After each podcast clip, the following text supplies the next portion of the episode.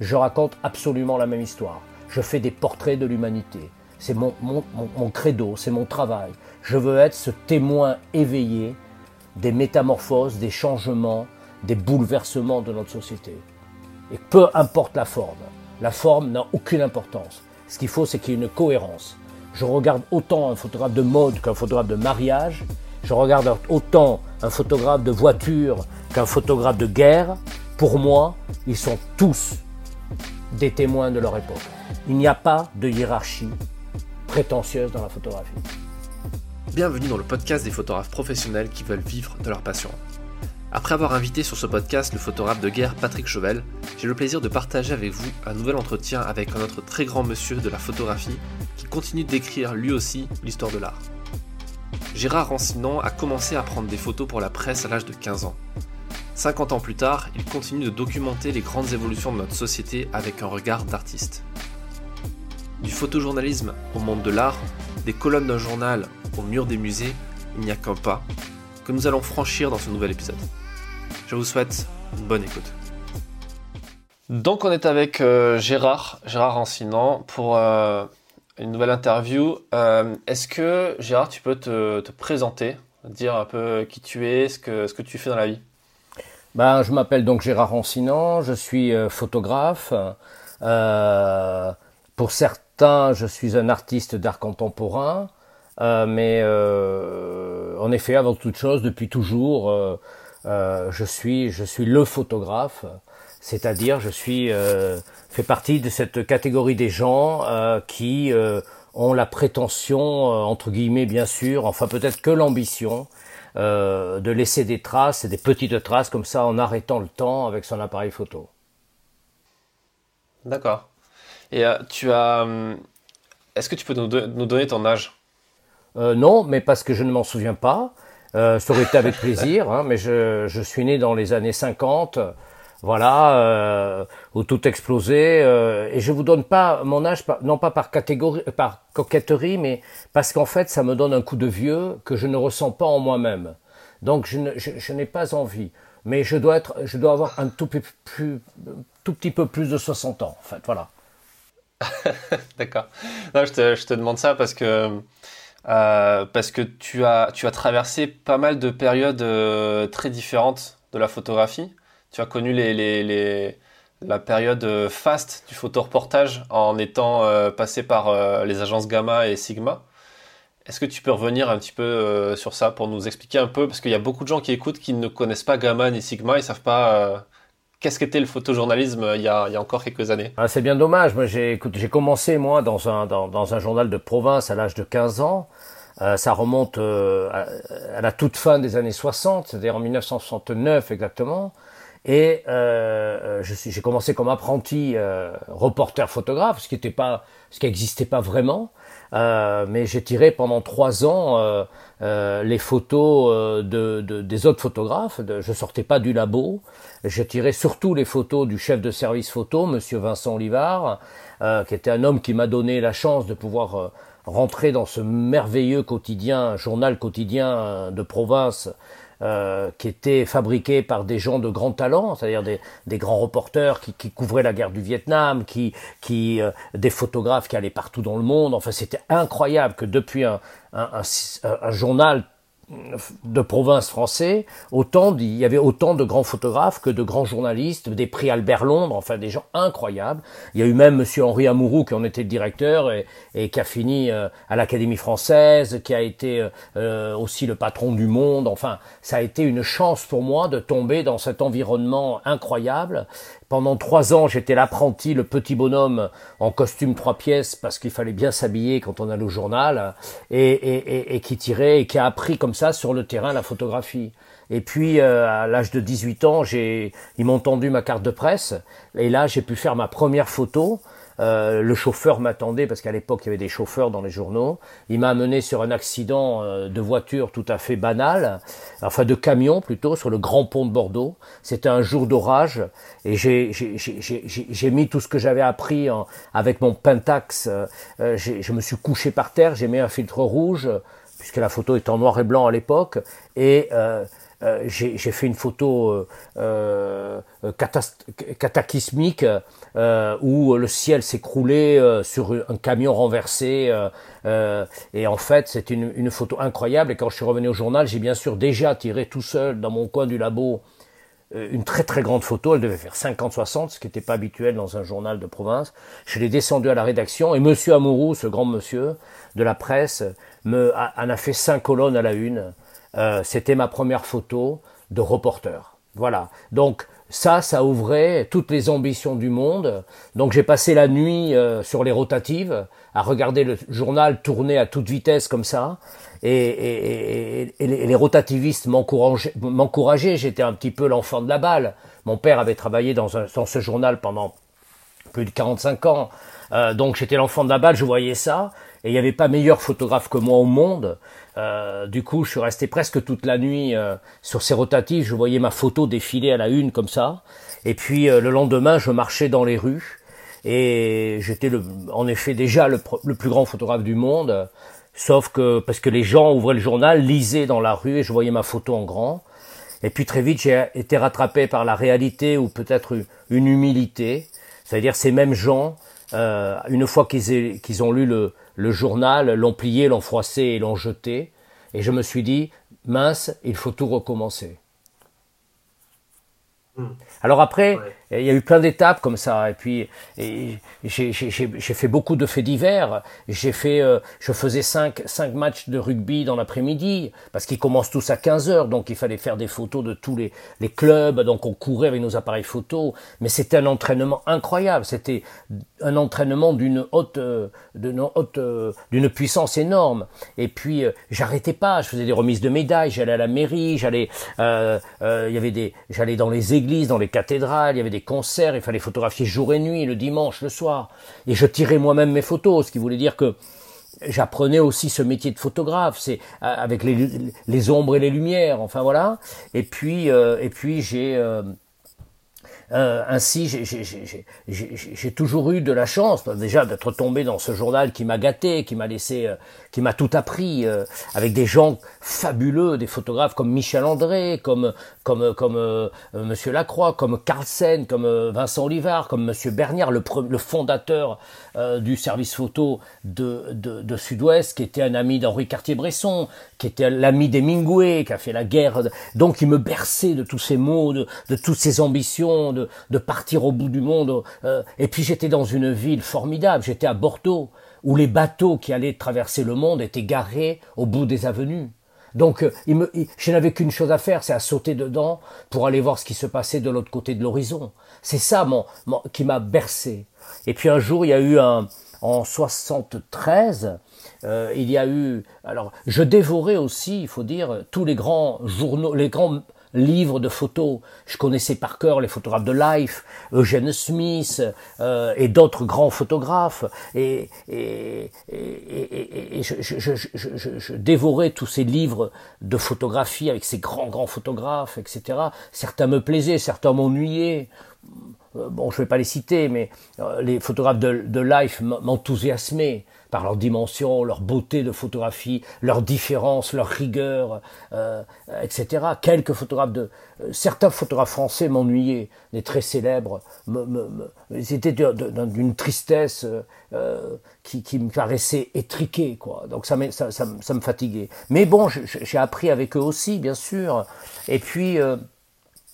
Euh, et puis en, en, 1973, il y a eu dans le Sud-Ouest, il y a eu, enfin en Espagne, il y a eu les, les, les gars de l'ETA qui ont fait exploser Carrero Blanco, qui était le, le, le, un ministre, euh, le patron de l'armée, l'amiral de la, de la marine euh, euh, espagnole, et l'ETA, voilà, avait fait sauter jusqu'au cinquième étage avec une bombe ce personnage qui était le descendant de Christophe Colomb et qui était surtout un éminent, éminent personnage espagnol, euh, comme qui dirait un ministre de, de, de la, de, de l'intérieur français, hein, peut-être plus que ça, parce qu'il avait en, lui toute l'histoire de l'Espagne, hein, avec voilà, et, et, donc ça avait fait euh, le monde entier, euh, voilà, et, et c'était arrêté là-dessus, et, et les Basques ont fait une conférence de presse pour revendiquer euh, euh, cet attentat. Ils ont demandé à, à un photographe, ils ont appelé Sud-Ouest, enfin pas, pas eux, pas eux, mais les, les Américains de Newsweek et de Time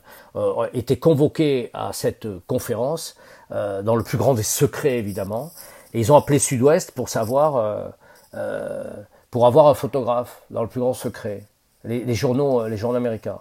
Et en fait, personne ne parlait anglais, moi je parlais pas beaucoup anglais, mais à l'époque, et puis les photographes de l'époque, ils n'ont pas pris ça au sérieux. Alors ils ont dit, on va envoyer le petit. Le petit, c'était moi. Donc, un petit, prends l'appareil, il y a un mec qui va, qui va venir, euh, fais gaffe, il est américain. Alors, je suis parti avec lui, avec un, des appareils photo. J'étais armé comme un, comme un photographe de life. Hein. J'avais des Nikon, j'avais des, des télés, comme si je savais pas où j'allais. Personne ne savait où on allait. On monte dans un taxi, on rejoint des mecs, ils nous cagoulent et ils nous amènent là. Et, et ce travail euh, dont personne ne croyait euh, a été publié absolument dans le monde entier. Ça a été mon premier grand reportage international. Et, euh, là, j'ai eu un coup de téléphone de Gamma. Euh, Gamma est une très grande, était une très grande agence formée par, en français c'est fondé, voilà, fondée par des photographes comme Raymond Depardon, bien sûr, et bien d'autres, et qui avait créé cette nouvelle manière de faire une agence de presse. Ça veut dire où les photographes avaient la, loi, où les photographes avaient leur signature. Avant, ça n'existait pas. On mettait photo Sud-Ouest euh, par exemple, cliché Gérard Rancinan. Alors que les, photographes de Gamma avaient dit non, ça sera photo Raymond de Pardon. Et ils avaient mis à l'honneur, ils avaient mis en avant ben, ceux qui, voilà. Et beaucoup de photographes de Gamma sont, aussi ont disparu au Vietnam. Michel Laurent, des, d'immenses photographes, Gilles Caron. Euh, c'était une, agence jeune, mais une agence qui, portait, euh, voilà. Et puis le gars qui m'a appelé, euh, pour avoir ses photos. En fait, moi j'étais le petit photographe Sud-Ouest. Il appelle le il dit voilà, salut, euh, je suis de l'agence Gamma. Euh, est-ce que tu peux m'envoyer tes photos Et il l'a fait avec une arrogance qui était phénoménale. Je me dis mais attends, mais qu'est-ce qu'il sait ce mec? Comment il me parle? Moi j'avais 19 ans, 20 ans, je sais pas. Et prétentieux, ça m'avait beaucoup ennuyé. Alors je, je, lui dis écoute, je vais voir, et je raccroche. Et, et pourtant, c'était le monde entier s'ouvrait. Et puis, euh, et puis là, euh, euh, quelques secondes après, je reçois un coup de téléphone d'un mec qui me dit Salut, je t'appelle de Paris, je m'appelle Xavier Périssé, je suis comme toi, je suis bordelais, mais, mais on a créé une nouvelle agence qui vient de sortir il y a six mois, qui s'appelle Sigma, et c'est la moitié de Gamma qui s'est séparée avec Hubert Enroth, Henri Bureau, plein de Alain Dejean, et puis plein d'autres photographes. Et ils ont quitté Gamma parce qu'il y avait des, tensions, des problèmes, et ils ont créé une agence qui s'appelle Sigma. Voilà. Et nous, on vient de démarrer. Ça nous aiderait que tu, nous donnes ça. Et euh, si tu nous donnes ça, tu deviens notre correspondant. Et là, j'ai dit, ce mec, il est formidable. Parce qu'il n'est pas prétentieux. Parce qu'il me donne ma chance. Je lui ai envoyé tout ça. Ça a fait le tour du monde, bien sûr. Et puis, il n'a pas oublié sa promesse. Il m'a dit, ben viens nous voir, on est dans un tout petit appartement parce qu'on n'a pas de rond, on démarre, mais viens nous voir. Et euh, je me rappellerai toujours, euh, c'est Enroth, le grand patron, qui avait créé, qui avait créé Gamma aussi, hein, avec de pardon. Hein. Euh, et, Hubert Enroth, quelques, quelques semaines après, m'a reçu à Paris, j'avais mis un costume trois pièces, j'avais pris le train. J'étais ce provincial qui montait à Paris, c'était sublime. Et m'ont et il m'a reçu avec un gros cigare, comme ça, il fumait dans un truc qui était minuscule. Et il me dit, euh, ah, c'est toi le photographe de, de truc? Ouais, bon, bah écoute, tu veux être notre, je te nomme correspondant dans le sud-ouest. Alors voilà, j'ai pris ma chance. Et puis, euh, quelques années après, très vite, j'ai fait le tour du monde, j'étais allé faire plein de choses. Euh, je me prenais pour un photographe de life, bien sûr. Et puis un jour, il m'a rappelé, il m'a dit, euh, si tu veux, on te prend au staff. Et je suis monté à Paris. Voilà. Et c'est comme ça que tout a commencé, en fait, hein, par, euh, par cette promesse qui a été tenue. Euh, Sigma est devenu très vite la première agence au monde. Ils ont débordé tout le monde. Euh, Gamma se perdait dans des prétentions, des émotions d'artistes, euh, d'artistes photographes. Je veux dire, euh, euh Raymond Depardon est un, est un immense photographe, c'est un immense personnage de la photographie. Alors ça crée des tensions. Alors que Gamma, que Sigma était tout neuf avec des photographes, oui, mais euh, on, allait, on, courait vite, on était, on était jeunes, on était nerveux, et, ainsi ça nous a permis d'être les premiers. Enroth est un génie, euh, est un génie, est un génie de la, de, de, de, de la gestion d'agences de presse. Euh, c'est ce qui a manqué à Gamma. Ils avaient des gens qui étaient très bien, hein, mais qui n'étaient pas à la hauteur d'un Roth. Et ainsi, Sigma est devenu, voilà. Et, et, en même temps, toute ma carrière à Sigma, j'ai été gâté, comme à Sud-Ouest. J'étais un peu entre guillemets le chouchou de la bande. J'étais le petit photographe euh, qui, était un jour arrivé de province comme ça, et, tout, qui a été pris par des grands photographes comme Alain Dejean, comme Bureau, mais aussi par, euh, Hubert Enroth, et qui m'ont qui m'ont protégé. Et moi, j'avais plein d'ambitions, j'avais plein de projets, j'avais plein d'idées, et ils m'ont donné toujours toute ma chance. Et, ainsi, j'ai pu faire ce que je voulais à Sigma, euh, qui est encore une fois, euh, euh, voilà, qui m'a permis d'avoir des wall press, qui m'a permis d'avoir des, des, prix incroyables. Je couvrais tous les événements du monde, etc. Voilà. D'accord. J'étais un peu long, mais il fallait donner une explication de qui je suis. Ah, mais c'est super. Et, et, et quand on regarde, quand on se renseigne un petit peu sur, euh, sur toi et ce que tu as fait, on voit effectivement que tu as eu des WordPress, que tu as fait des, des portraits de, de, gens euh, qu'on aurait tous voulu euh, connaître, comme Fidel Castro, comme, comme, comme le pape. Enfin, tu as, fait des trucs qui sont, qui sont assez délirants. Comment, comment tu voyais ça, justement, parce que tu étais très jeune et Est-ce que tu avais déjà conscience que tu, que tu bossais pour l'histoire, en quelque sorte, et que tu avais compris la puissance de ton image quand tu voyais sur les rotatifs, que tu voyais les gens avec le journal dans les mains. Est-ce que tu avais pris quand même cette conscience au moment où tu faisais tes reportages que tu ouais, écrivais pour l'histoire quelque part? Euh, Oui, sans vouloir être prétentieux, euh, mais je savais quelque part que euh, parce que j'étais en même temps nourri de, comme je le disais tout à l'heure, de tous ces livres de photos, bercé par, j'avais une culture photographique euh, euh, d'autodidacte, hein, mais mais je l'ai appris en regardant beaucoup, en suivant. J'avais appris que la photographie était n'était pas simplement un acte pour faire une jolie photo. ça, ça m'a vraiment jamais intéressé, mais que c'était un témoignage, que c'était un moment arrêté. J'ai compris que Eugene Smith, cet immense photographe de de de de de, de, Life magazine et bien d'autres, hein, je j'ai pas tous tous les noms en tête aujourd'hui, mais mais qui ont inspiré euh, Sébastien Salgado, qui ont inspiré des très grands photographes d'aujourd'hui euh, et dans tous les domaines. Hein. Euh, Jim Natchway, ce magnifique photographe de guerre euh, contemporain qui a 70 ou 15 ans maintenant, mais qui a été pour moi le plus grand photographe et qui est le plus grand photographe du monde de, de guerre. Hein. Hein.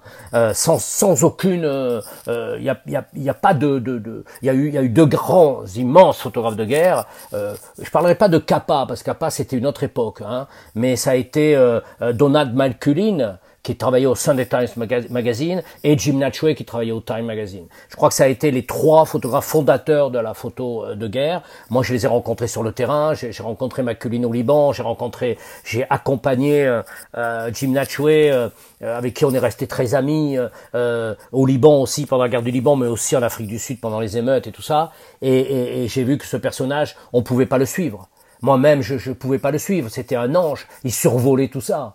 Euh, il partait le matin, j'étais à côté de lui, j'avais une chambre à côté de la sienne à l'hôtel, et quand il partait, un jour je, suis allé frapper, il partait toujours tout seul, et j'ai essayé de lui coller à la roue, et, quand je suis allé dans sa chambre, j'ai frappé, il était en train de partir, il avait ça pareil, il me dit, oui, je vais y aller, je prends un taxi tout seul, etc., ou une voiture, mon chauffeur, etc., et, en fait, sa chambre, j'ai aperçu sa chambre, et il avait tout mis au carré, le lit était fait au carré, les, les chaussures étaient rangées dessous, la valise était fermée, comme si jamais il ne devait revenir. Et là, je me suis dit, quand on a cet état d'esprit, on n'est pas un homme normal, on est, un homme porté, on est un, une sorte de, oui, c'est ça, d'un ange. Évidemment, je ne crois pas aux anges, mais, je crois à ces hommes qui se mettent des ailes pour, s'élever tous les jours. Et c'est pour ça que j'ai fait d'ailleurs dernièrement un sujet qui s'appelle le destin des hommes, où euh, euh, on, retrouve tout ça. Voilà. Enfin, euh, pour revenir à notre conversation, c'est bien ça. Oui, j'avais la, la j'avais la, la, je savais que je, je, je, ce travail, il, il, était des témoignages. C'est pour ça que je les ai toujours euh, gardés. Mais, mais pendant longtemps, j'ai jamais su si j'étais vraiment un photographe. Ça a été très très long. Euh, c'est euh, après mes premières années Sigma, parce que je voyais des, des, des j'étais toujours quand même euh, je me disais, mais comment font-ils ces grands photographes? C'est-à-dire, comment font-ils ces mecs de live, ces mecs de Paris Match? Je parle d'une certaine époque de Paris Match, bien sûr. Hein, ces gars de Gamma, euh, ces gars de Sigma, ces gars de Magnum, certains, pas beaucoup, pas beaucoup. certains de Magnum, Magnum était d'une d'une prétention qui était. Euh, j'ai failli rentrer à Magnum. Hein. Euh, j'ai été contacté. Ça a été, c'était un peu le rêve de tout photographe de rentrer à l'agence Magnum, surtout à cette époque-là. Euh, j'ai été convoqué par le, directeur de Magnum, mais il m'a posé une question. Euh, euh, il m'a dit mais est-ce que tu fais des photos qu'en couleur? Bah, je lui dis oui. Mais mais pourquoi? Parce que tout le monde travaille en noir et blanc à, à Magnum. Bah, je lui dis parce que c'est la couleur du monde c'est la couleur de la vie. Je veux dire, pourquoi je ferais des photos en noir et blanc? Pour ajouter du drame Pour faire que c'est facile à tirer, plus facile à tirer À l'époque, c'était compliqué de tirer la couleur. Hein. Et là, il m'a regardé avec des yeux comme ça. Il m'a dit, ah non, mais lui, il a rien à faire, quoi. On n'en sortira pas. Et donc, je ne suis pas rentré à Magnum, peut-être, peut-être à cause de ça. Euh, voilà, ça c'est une anecdote. Hein. Mais, bon, je le regrette pas, hein, comme je regrette pas les choix que j'ai faits. Sigma m'a accueilli euh, et m'a permis de faire ce que je n'aurais peut-être jamais pu faire à Magnum, qui était un, champ de bataille, de rivalité et d'ego. C'était une ville, comme, comme dirait Gérard Manset, cet immense chanteur, euh, poète, euh, photographe aussi, euh, encore, de, encore ici. Et c'était une ville faite d'ego, immense comme ça, d'ego, et, avec tout ce que ça peut comporter. Donc c'est pas quelque chose qui m'intéresse beaucoup. Voilà.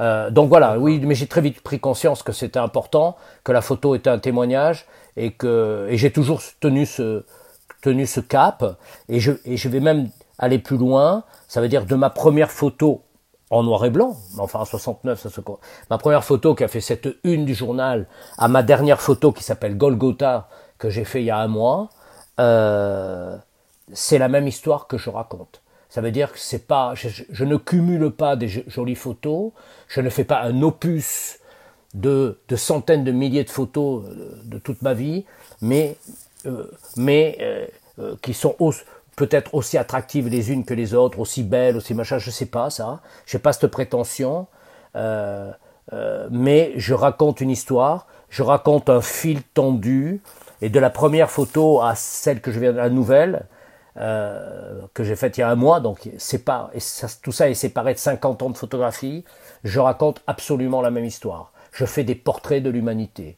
C'est mon, credo, c'est mon travail. Je veux être ce témoin éveillé des métamorphoses, des changements, des bouleversements de notre société. Et peu importe la forme, la forme n'a aucune importance. Ce qu'il faut, c'est qu'il y ait une cohérence. Je regarde autant un photographe de mode qu'un photographe de mariage, je regarde autant un photographe de voiture qu'un photographe de guerre. Pour moi, ils sont tous des témoins de leur époque. Il n'y a pas de hiérarchie prétentieuse dans la photographie. C'est super intéressant et j'adore ta, ton image euh, de Nacho en plus avec les ailes de l'ange qui, a une mission aussi et qui est, presque divin. Euh, est-ce que tu, toi, tu as très, tu, tu, dis que tu as eu du mal à te considérer comme photographe dès le début. Est-ce que tu as eu ce, même problème avec le journalisme? Parce que quand tu es dans un groupe de PQR comme euh, Sud-Ouest, qui est, euh, qui est un des acteurs majeurs en plus en province pour, pour informer les gens, pour apporter une information. Euh, qu'est-ce que c'est ton point de vue par rapport à ça? Est-ce que tu t'es senti investi d'une mission d'informer comme, euh, comme d'autres reporters et des reporters de guerre? Est-ce que c'est quelque chose qui a tenu jusqu'encore à aujourd'hui quand tu es dans, on va parler de ton parcours dans l'art? Quelle est ta vision par rapport à ça? En, fait, oui, non, mais je, je, je, je suis journaliste. J'ai été le plus jeune journaliste de France euh, à mes 18 ans à l'époque. Bon, maintenant, je le suis moins. Hein. Mais j'avais, j'ai la carte de presse 34 106 que j'ai toujours, hein, évidemment, euh, en tant qu'honoraire, puisque je fais plus du tout de, de membre honoraire, hein, puisque je fais très peu de reportages maintenant. Mais euh, oui, j'ai, j'ai, j'ai, euh, euh, j'ai, euh, comment dirais-je euh, Mais c'était pas une mission. Euh, je suis pas à l'image d'un garçon comme comme euh, comme comment s'appelle-t-il euh, Salgado, Sébastien Salgado, qui est un, un grand ami hein, depuis des années, depuis toujours. Mais j'ai pas cette, ce sentiment de mission. Je ne suis pas un photographe messianique. Je ne, je ne, je ne suis pas porté euh, euh, par une mission. Non, non. Je veux dire, et il faut faire attention, les journalistes. C'est, c'est un métier où on, on doit simplement essayer d'être un témoin euh, d'être d'observer le monde, d'être le plus le plus objectif possible sans on, ne le sera jamais parce que nos têtes sont des filtres euh, donc euh, euh mais euh, j'ai j'ai pas essayé de non plus d'aborder ça avec une idéologie. J'ai essayé de dire de, de, raconter, que ça soit sur, sur, les guerres, que ça soit sur des événements, euh, de toutes sortes d'événements. J'ai essayé euh, de raconter euh, ce que je voyais à travers moi, à travers mon appareil photo, à travers cet instrument que je faisais, mais à travers mes propres sentiments et mes propres analyses du, du, du, du discours. D'ailleurs, d'ailleurs, pour reparler d'un grand photographe, je, je, le, le, le, plus grand travail pour moi, hein, c'est personnel, mais mais, Dieu sait si je le respecte, de, Raymond de Pardon, qui, est adulé, qui est un, voilà, et il le mérite bien sûr, hein, mais c'est de, c'est de, euh, euh, c'est un petit livre en fait minuscule qu'il avait fait pendant la guerre du Liban et qui s'appelle Note. Et en fait, ça a été le, pour moi son plus beau reportage parce que euh, il faisait des photos de la guerre euh, et, en même temps, à côté, les légendes, c'était ce qu'il avait dans la tête, mais qui était décalé par rapport à ça. C'est-à-dire pendant qu'une les bombes pétaient ou qu'il était, il se planquait ou qu'il avait, des, voilà, où il était en train de, photographier, il pensait à sa campagne, il, pensait, il pensait à sa région, il pensait peut-être à son père, il pensait peut-être à sa mère. Et, et, je, je, je, dis ça vite, hein, mais à des histoires d'amour qu'il a eues et tout ça. Et en fait, il retraçait sa vie à partir de ça. Ben pour moi, c'est ça du grand reportage. Euh, c'est à l'image d'un mec qui, qui d'un mec pardon d'un immense euh, reporter écrit euh, qui s'appelait Eugène Manoni et qui avait écrit ça. Il avait fait un livre au fil des rêves, il avait suivi Khrouchtchev, il avait dans les années 50, 60 et les grands grands événements du monde, c'était un grand reporter au Monde et au Point, je crois, et, et, il avait écrit un livre où justement il faisait la même chose. Peut-être que Raymond s'est inspiré de lui, je ne sais pas, hein. mais en tout cas il, faisait, il a écrit un livre au fil des rêves qui racontait pendant ces grands événements, il se disait, ben, Khrouchtchev, le, grand, le grand euh, euh dirigeant russe, qui était à l'ONU en train de faire un immense discours, etc. Et bien, il pensait à, au, peut-être à cette fiancée qu'il avait rencontrée un jour à Beyrouth et avec, euh, avec, avec qui il avait peut-être partagé une nuit dans des draps mouillés. C'est ça en fait, le, reporter. Et c'est comme ça que je vois le monde, et c'est comme ça que je le traverse. Je, je, ne suis pas en mission, je suis un, un, je suis un petit garçon, un, euh, un petit homme humble euh, qui essaye de d'enregistrer de, euh, euh, les états du monde, euh, ses boursouflures et, et ses métamorphoses. Ouais, tout en, tout en étant capable du coup d'écouter aussi euh, ce que toi tu ressens et quelque part aller puiser dans une forme de subjectivité. Mais bien sûr. Pour, euh, pour raconter d'une certaine façon. Mais, quoi. mais, mais, mais j'ai passé à, à Beyrouth, j'étais pas un immense photographe de guerre, loin de là. Je veux dire, quand je, il y avait des garçons comme Patrick Chauvel de Sigma euh, ou, ou Jim Natchway encore une fois, euh, et même plus, après moi, il y a eu des mecs comme Delahaye qui étaient, je pense que c'était des mecs courageux, hein, je veux dire, des très bons photographes. Bon. Et, et, et, bon, alors parfois après c'est tourné, c'est un peu tombé. Euh, euh, tout ça, ça avait été amené par Chauvel d'ailleurs, Patrick, hein, qui est un, un, un, mec incroyable que j'adore, qui est euh, plein d'histoires, euh, qui avait une bon et qui était un, peu une tête brûlée, quoi. Euh, alors ça, ça m'a toujours dérangé parce que on, on, on va pas sur des événements comme ça ou on va pas sur n'importe quel événement pour exister. On y va pour regarder, on y va pour témoigner. C'est ce que fait Jem Natchway. Il, il, il, prend tous les dangers possibles, mais il le fait avec. Mais c'est pas parce qu'on on, est en danger qu'on est bon. Vous voyez ce que je veux dire? C'est ça aussi. Hein. Euh, mm. C'est euh, euh, la mise en avant du photographe héros, héroïque, m'a toujours dérangé. Mais que ça soit pour la guerre, comme pour la photo de mode.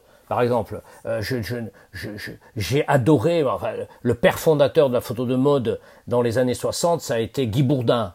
Et c'est un mec très très modeste, très voilà. Euh, il a été, il est copié par euh, tout le monde depuis 50 ans, c'est-à-dire David Lachapelle, euh, Rankine, tous ces photographes de mode, de, de l'ont copié tellement que, mais il se mettait jamais vraiment en avant. C'est s'en foutait de ça. C'était sa photo qui comptait. Le photographe, le grand photographe de guerre, de mode, tout ça, il disparaît derrière son appareil photo. Et alors là, on a un peu héroïsé le rôle du journaliste.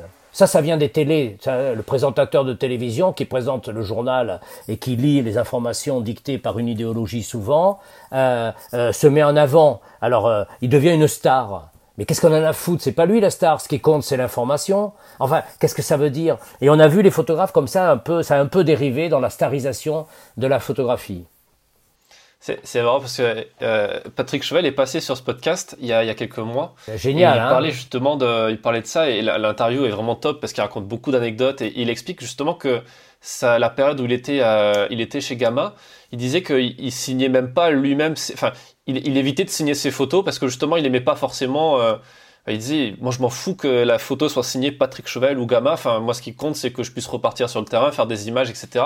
Et malgré lui, quelque part, il, a, il est devenu une icône. Bon, il a travaillé à ça aussi, ce qui, ce qui est logique quelque part. Pas tellement. Mais... Ouais, ouais, vas-y, continue, pardon. Euh, en fait, ce que, ce que, je, ce que je voulais te demander, c'est toi qui vois aussi aujourd'hui la, la, la euh, qui existe en tant que photographe et qui fait exister ton travail à travers les réseaux sociaux, à travers Internet, à travers les événements, à travers euh, les médias, euh, tu as cette obligation encore plus peut-être aujourd'hui de devoir euh, travailler ton nom, ta réputation, euh, ton image à toi avant de pour pouvoir parler de tes images que tu produis. Tu, vois ce que je veux dire? À l'époque, peut-être que c'était ça allait encore, c'est encore, ça encore dans les des émissions de télé, dans où on voit les de la Villardière, etc., qui se mettent en scène et tout pour pour stariser quelque chose, un concept, etc. Mais euh, mais il y a cette obligation quelque part qui est du marketing au final de devoir mettre en avant un nom, une personnalité pour ensuite faire comprendre, raconter une histoire, tu vois? Oui, oui, bien sûr. Ben pour, pour aussi peut-être obtenir une forme de, crédibilité, mais d'écoute de, de, de, des gens. Alors, euh, c'est vrai, tout à fait. Mais ça, pour moi, les réseaux sociaux, Facebook, tout ça, ça m'a rien appris. Euh, euh, je faisais déjà ça dans la presse, j'avais beaucoup d'interviews. Mais depuis toujours, j'ai euh, tout jeune, j'ai compris aussi que euh, si si on, on, on, veut être vu, si on veut être euh, remarqué, alors c'est peut-être pas le fait que notre nom soit mis en avant. Mais euh, si, quand même, il faut aussi euh, euh, qu'on ait envie d'être suivi. alors, alors c'est vrai que les, réseaux sociaux et tout ça ont exacerbé cette histoire, mais je le fais aussi beaucoup plus depuis que bah, déjà les réseaux sociaux existent et de plus que depuis beaucoup plus aussi depuis que Cornette de Saint-Cyr, ce, ce, cet éminent commissaire priseur qui a qui a fait que la photo documentaire que nous faisions tous euh, cette photo de, de, de, de, de, guerre, encore une fois, de reportage, mais cette photo documentaire, il y a, il y a 50 ans de ça, il a dit, mais ces photos-là, euh, euh, c'était lui-même un collectionneur, comme l'était euh, euh, Roger Théron, le patron de Paris Match pendant des années, le fondateur du Paris Match moderne, euh, collectionnait des photos de, de, de, de toujours, de Nadar à, à, à, au, au, photographe actuel. Et, et en fait, il, il, euh, je me suis, je, oui, je me, suis aperçu que euh, il fallait, euh, comment dirais-je, non pas avoir une notoriété, mais, mais, mais que ça faisait partie aussi une sorte de, de, suivi, quoi. Je veux dire, on aime suivre les, les écrivains, on aime suivre les photographes, on aime suivre tout ça. Bon, et pour les suivre, faut faire parler. Alors moi, depuis toujours, j'ai fait des expositions, même reporter, mais tout jeune, je faisais expositions. Je, je suivais cette, j'ai adulé les photographes de, de, de Life. J'ai adulé les photographes, les, les immenses photographes. J'ai, j'ai, mais de n'importe quel. J'ai adulé Guy Bourdin. Ma première exposition que j'ai vraiment faite, énorme exposition que j'avais fait sur les Grands d'Espagne, je rêvais d'une chose, c'est que Guy Bourdin vienne à cette exposition. Et il ne sortait jamais il ne, voyait personne. Et à 7 heures du soir, je vois un monsieur qui arrive dans l'expo et il y a le, le, gars qui, qui, avait fait, c'est une belle expo et, et ça s'appelait les, les, les enfants de la reine. Les enfants de la reine en deux mots. C'était, ça se passe, ça parlait de l'Espagne. C'était dans les années 80, tout début 80, et, et c'était après euh, Franco, après la Novi, c'était pendant la Noviada, tout ça. Et j'avais euh, rencontré euh, de la reine d'Espagne au roi d'Espagne qui avait posé pour moi, tout jeune déjà, hein, et, et, et jusqu'à euh, Alaska qui était une chanteuse de rock, El Cordobés, Curo Romero, des d'immenses toreros, mais aussi Sela, mais aussi Montalban, des écrivains sublissimes, mais aussi Julio Iglesias les avaient tous posés pour une photo. Je commençais déjà à faire ça, hein, voilà. Et j'avais fait une exposition de tout ça après que ça a été publié dans le monde entier, par, dans des grands magazines. Et, et, à 7 heures du soir, euh, tous les invités étaient là, il y avait beaucoup, beaucoup de monde. Euh, et, et on, le gars prend ce monsieur par la main, un peu rond, avec des grosses lunettes, et il me dit, je te présente, c'est Guy Bourdin. Et là, j'étais tellement ému euh, que je l'ai appelé Yves. Euh, je bonjour Yves. Alors il m'a dit non, moi c'est Guy. Et, c'était très drôle parce que j'étais comme un enfant. Je voyais ce monsieur devant moi, je rêvais de l'avoir et il est venu. Euh, donc j'ai été subjugué et je me suis aperçu aussi que la renommée d'un photographe faisait que on, pouvait mieux suivre le travail d'un photographe. C'est pas n'importe quoi. C'est quand un, un, photographe comme les, encore une fois, qui réussit à construire un opus, c'est-à-dire une histoire, c'est-à-dire un chemin tracé, il faut le connaître pour le suivre. Parce que parce que c'est comme un musicien, euh, c'est comme tout. Voilà. Alors après, la notoriété pour la notoriété, euh, non, je m'en fous. D'ailleurs, euh, sur les réseaux sociaux, vous ne verrez, vous verrez des portraits de moi avec des lunettes, des trucs comme ça. Je sais que des jeunes artistes m'ont un peu copié sur les lunettes, mais pas que sur ça. Hein. Mais c'est pas c'est pas très grave. Mais voilà, mais vous me verrez toujours dans une action de photographie. Vous ne connaîtrez pas, euh, vous ne savez pas que j'habite à tel endroit, vous ne connaissez, vous ne savez pas que j'ai euh, peut-être 40 motos dans mon garage, mais j'en ai pas 40 d'ailleurs, j'en ai que 4. Bah, j'ai vendu le reste, c'était trop compliqué, je pouvais pas les conduire tout en même temps. Euh, mais vous ne me voyez jamais quand sur des, dans des, dans des, dans des lieux privés, vous ne me voyez jamais dans ma vie, j'allais dire régulière où je suis un, un, homme tout à fait euh, euh, normal qui fait son marché, etc. Ça, ça, je ne le ferai jamais. Euh, je ne mais vous, vous verrez, et vous l'avez vu, hein, tu l'as vu sûrement, que mon travail, que mes œuvres, que les préparations des expositions, que etc. etc. etc. Alors il faut faire savoir. Partie du travail promotion. Oui, c'est euh, alors on parle du mot marketing aujourd'hui. Oui, c'est ça, c'est marketing. C'est-à-dire que ben, actuellement, par exemple, je fais une exposition à Saint-Tropez, à côté de Saint-Tropez, parce que comme tout était euh, bloqué, euh, toutes nos à cause de la pandémie, toutes nos, nos expositions à Rabat, en Chine, partout ont été annulées, enfin ou reportées, disons. Euh, euh, et que tout s'est arrêté pour tout le monde, pour tous les photographes, pour tout. bon, euh, je me je me suis souvenu que Monsieur Zanier, qui est le patron du groupe Z, qui a des châteaux de, de, de vin et tout ça, et, et pour m'avait invité à faire une expo un jour chez lui. J'avais j'avais jamais vraiment euh, accepté parce que bon, euh, j'étais dans une autre actualité. Et en fait, on s'est rappelé, on s'est et puis je lui dis voilà, bah, on est prêt, on a tout, euh, on peut pas aller ailleurs. Il m'a dit bah, c'est gentil, non non non, c'est pas ça, mais on pourrait faire quelque chose ensemble. Et en 15 jours, on a monté une expo magnifique qui s'appelle Et tout recommence et, et, et qui, qui, est un melting pot de plein de mes photos en grand, grand, grand format. Certaines qui sont arrivées des collections, euh, euh des collections euh, de, de, collectionneurs parce que j'avais pas tout. Et voilà. Et donc on a fait une très belle exposition qu'on a inaugurée euh, au château Saint-Maur dans le golfe du. Je fais de la pub. Vous voyez, c'est ça le marketing là. Voilà, là, tu vois, là, là, là, je suis bon. Là, voilà. Et, et au château Saint-Maur, dans le golfe de Saint-Tropez, à Grimaud exactement. Euh, c'est un magnifique château de, de, de, rosé, donc on a, on a bien bu, j'en ai encore mal à la tête. Et, et on, on, a fait cette exposition-là. Et, et, voilà, et ça rencontre de succès parce qu'il n'y a rien d'autre à, peut-être rien d'autre à voir à part d'aller à la plage faire de, du, du, bateau. Euh, ah, c'est très bien. Et il y a un truc, tu, tu dis, euh, donc euh, on te verra pas en, train de faire comme plusieurs photographes, de parler de ta vie privée, etc. Et, c'est une chose. Euh, j'aimerais bien avoir ton avis parce qu'on parlait, on commence à parler de photos d'art. Euh, tu, dis, c'est un truc qui qui était qui se faisait pas. j'allais dire à ton époque, à l'époque de Sigma Gamma, on, les collectionneurs s'intéressaient pas forcément aux photos de Natchway. Peut-être Natchway était un des premiers, peut-être à faire aussi ses propres tirages en galerie, ce genre de trucs. Et, pour, recoller ce qu'on disait juste avant, euh, tu n'as pas besoin de montrer ta vie privée, de te montrer toi, te dévoiler pour, faire ça. Mais par contre, effectivement, quand tu as un nom, quand tu es connu, ta photo, elle gagne en valeur, non pas euh, sur la valeur euh, mercantile de, de l'image, mais pour la, compréhension. C'est-à-dire que si tu prends des photos à l'aveugle de, prenons par exemple de Pardon, de, de, son projet, de de ses photos dans la France rurale, etc. Tu prends ces photos euh, qui, qui, raconte une histoire, mais tu montres ça au grand public, ils, vont peut-être pas forcément comprendre aujourd'hui à l'heure où il y a énormément de photos qui se font avec les téléphones, etc. Des choses très belles, des choses très euh, très figuratives, très directes dans la narration. Euh, par contre, quand tu sais que c'est de Pardon qu'il a fait, que c'est Monsieur de Pardon et qui fait partie de, qu'il a tout cet historique derrière, la photo, tu vois, tu la tu la vois pas de la même façon. Évidemment.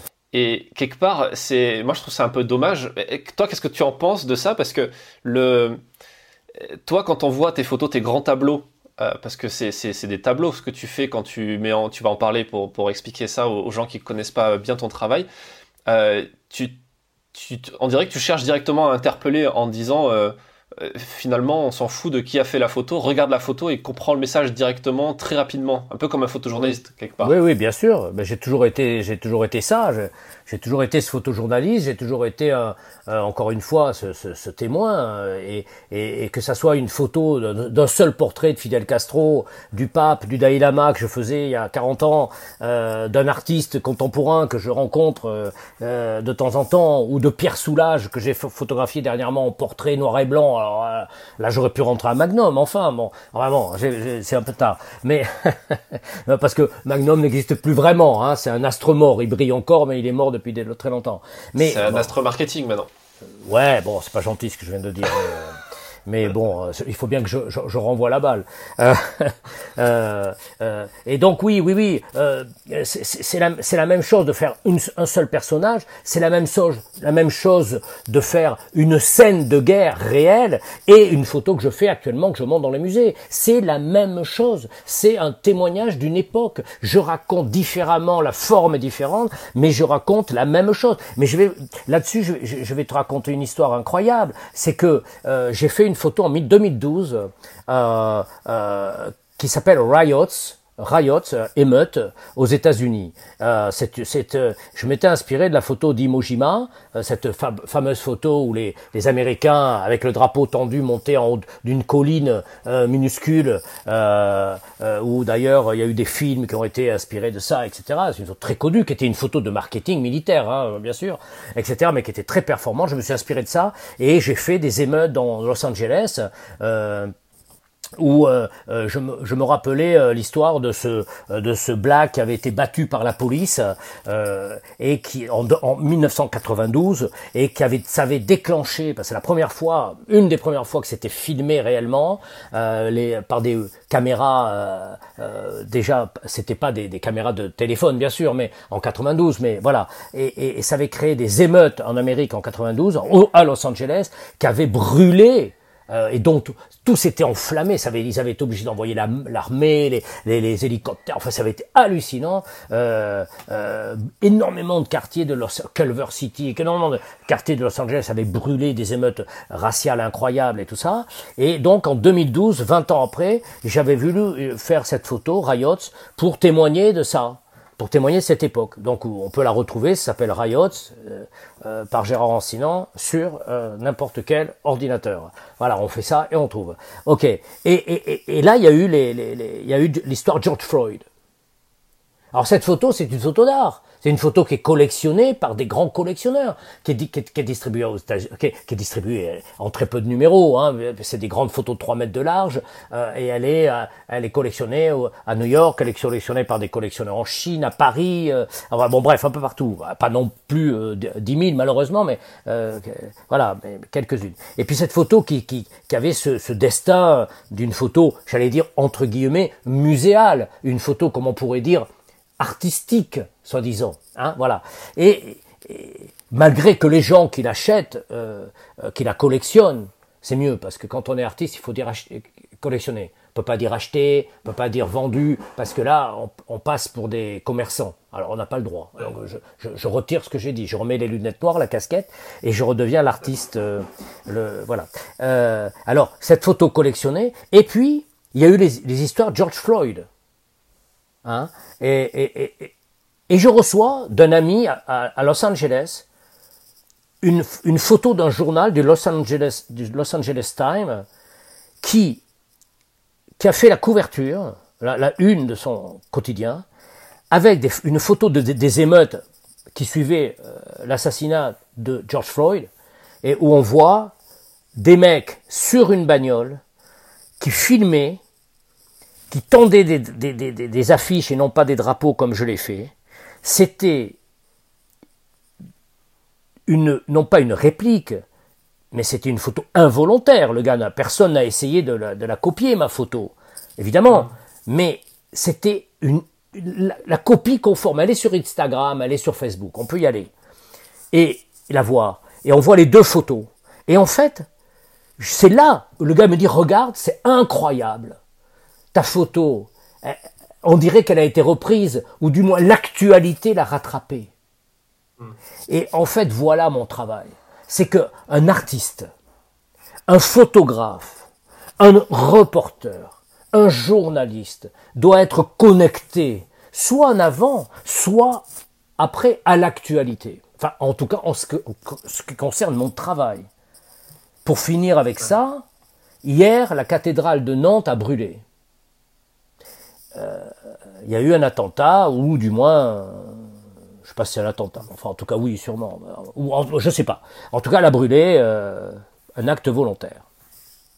Et euh, un an avant, il y avait eu Notre-Dame de Paris, et puis il y en a eu d'autres. Bref. Et actuellement, je suis en train de, faire une histoire sur laquelle je travaille depuis six mois. Ça s'appelle Effacement. Et je parle de la fin d'une civilisation. Je parle de la fin d'un monde. Je parle de la fin d'une forme d'intelligence humaine où on va tous céder à cette, intelligence artificielle, euh, à ce monde de valeurs, d'une certaine valeur, il y en aura d'autres, bien sûr, mais à cette disparition d'une civilisation. Pourquoi pas? J'ai fait Décadence et j'ai fait le Festin des barbares. Retrouvons une autre civilisation. Hein. Et c'est sur ça que je suis en train de travailler. Et il y a une photo dont la légende, c'est un des pierres qui brûlent, avec un homme qui brûle dessus dans un désert. Ça, c'est une des photos qui est tout à fait, euh, qui, qui n'est pas tirée d'une actualité, qui est tout à fait une vue de l'esprit, cette photo. Et cette photo qui fait 3 mètres de large, elle s'appelle Même les pierres brûleront. Donc tout disparaîtra. Et c'est pour ça que s'appelle Erase, ça veut dire effacement. Voilà le thème principal du sujet. Euh, donc c'est notre rôle, nous photographes, c'est notre rôle, nous qu'on appelle artistes. C'est pas simplement de faire que des jolies photos bien esthétiques qui font de la décoration sur des jolis murs, tant mieux parce que c'est aussi ça, c'est avec ça qu'on peut faire le reste. Mais c'est surtout d'être ce témoin de son époque. Voilà. Moi, je veux être Velasquez. Moi, je veux être Picasso qui fait Guernica. Moi, je veux être le Gréco. Moi, je veux être cet artiste qui euh, a été le témoin de son époque. Je suis à la fois Delacroix et Géricault. Et je, je, ce sont eux qui me portent sur leurs épaules. Et n'entendez là-dedans aucune prétention, aucune. Mais c'est simplement qu'on doit être le plus modestement, avec ses petits moyens, à la fois intellectuels, à la fois techniques. On doit être les suiveurs, on doit être ceux qui nous portent leurs épaules, on doit être ceux qui accompagnent le monde, on doit être ce témoin qui doit nous amener jusqu'au bout. Est-ce que ça, c'est une continuité du photojournalisme? Parce que le photojournalisme, photojournaliste, quelque part, il est, il est dans l'actualité, il est dans le temps présent. Là, quand tu, quand tu parles de, de, ces images, et, euh, et j'invite effectivement les gens à, à, regarder ça, parce que c'est vraiment impressionnant euh, ce que tu fais comme, euh, comme mise en scène. Et, mais, mais on est dans de la mise en scène, on est dans de, même de la prospective, dans de la dans de l'uchronie, dans de la... Et, pas de l'uchronie, non, on est dans la... Dans, je revisite pas l'histoire, hein. Euh, je la, bah, oui, peut-être un peu, mais quand tu quand tu quand tu quand tu fais par exemple le euh, le, radeau de la Méduse ou euh, ou euh, enfin quand, quand tu reprends la les, les, la scène du Christ, enfin tu c'est comme si tu réécrivais un petit peu l'histoire avec de nouveaux éléments, tu vois. Mais je parle d'une forme de continuité. Je veux dire, on invente. Le, le, il n'est pas né l'artiste ou l'écrivain qui réinvente la roue. Il n'est pas né cette prétention de l'artiste d'art contemporain, c'est c'est la prétention des des des des des des, euh, des, des découvreurs entre guillemets euh, d'artistes euh, d'art contemporain euh, qui ont toujours l'impression qu'ils réinventent la roue. Dans les musées euh, actuellement, tous ces fonctionnaires de l'art, ces inspecteurs de l'art, tous ces gens, est-ce que vous savez qu'il y a quand même plus de gens qui travaillent au ministère de la Culture qu'il y a d'artistes en France? Vous le savez ça? Non mais c'est dingue. Voilà. Ils sont eh bien, surtout. Hein? qui sont beaucoup mieux payés surtout. Beaucoup mieux payés que beaucoup de beaucoup beaucoup beaucoup de milliers d'artistes qui qui, qui, s'en sortent difficilement. Eh bien, euh, euh, eh bien ces gens-là, à chaque fois, ils croient qu'ils réinventent la roue, mais on ne réinvente rien. Basquiat est dans les est dans les bottes de Picasso. C'est pas pour ça que c'est pas un immense artiste, un immense artiste. Mais mais Paul McCarthy, ce gigantesque artiste américain, est, est, dans est, dans le surréalisme. Enfin, on est tous des témoins de cette époque. On n'est pas plus que ça. Euh, euh, donc personne ne réinvente la roue. Et, et, le reporter, il n'est pas là pour exister. C'est ce qu'on disait tout à l'heure, exister par lui-même. Il est là pour être ce modeste témoin. Voilà, c'est tout. Euh. Et la question, c'était, pardon, je me suis perdu là. Euh, est-ce que euh, tu, tu, pars de cette essence, de cette, euh, cette même logique qui t'a pas, qui t'a pas quitté dès le départ, à savoir être témoin de ton temps, raconter, apporter une histoire, mais en même temps là, tu es dans, tu dépasses le cadre, tu sais, tu, tu colories à l'extérieur du, du, cadre volontairement.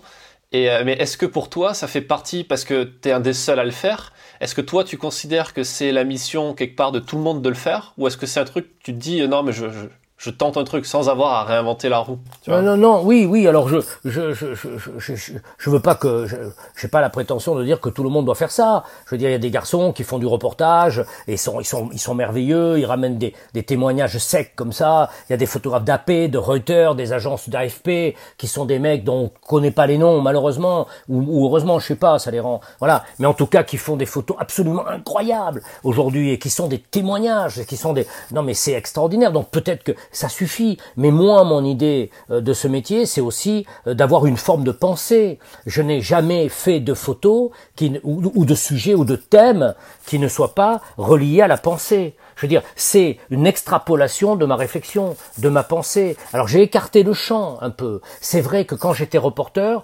j'étais plus un photographe de terrain, c'est-à-dire que je voyais le monde en gros plan. Je photographiais euh, des gros plans de l'actualité, des guerres, comme on photographie des boutons sur la peau n'est-ce pas, de très près. Et puis quand j'ai j'ai fait ça très longtemps, j'ai eu encore une fois, euh, j'ai été la charolaise de la photographie, j'ai eu Seawall Press, j'ai tout eu, euh, ça, va quoi, tu vois. Et j'avais fait des couvertures. Je voulais travailler à, Life, j'ai travaillé à Life Magazine. J'ai travaillé pour Match, j'ai fait des centaines de pages dans Paris Match pour les Japonais, les Allemands, etc. Bon, j'avais fait un peu, euh, pas le tour de la question, mais je sentais que cette, ce, ce, côté où de cette liberté de s'exprimer euh, quand j'ai vu très vite qu'il fallait euh, mettre des gilets pare-balles, des casques lourds, et qu'on écrivait presse dessus, comme on, écrit, sur du saucisson fleuri-michon, je veux dire, là je me suis dit, arrêtons tout. Quand on voyait des photographes unbounded, ou des, des journalistes, ça veut dire qu'on les guide,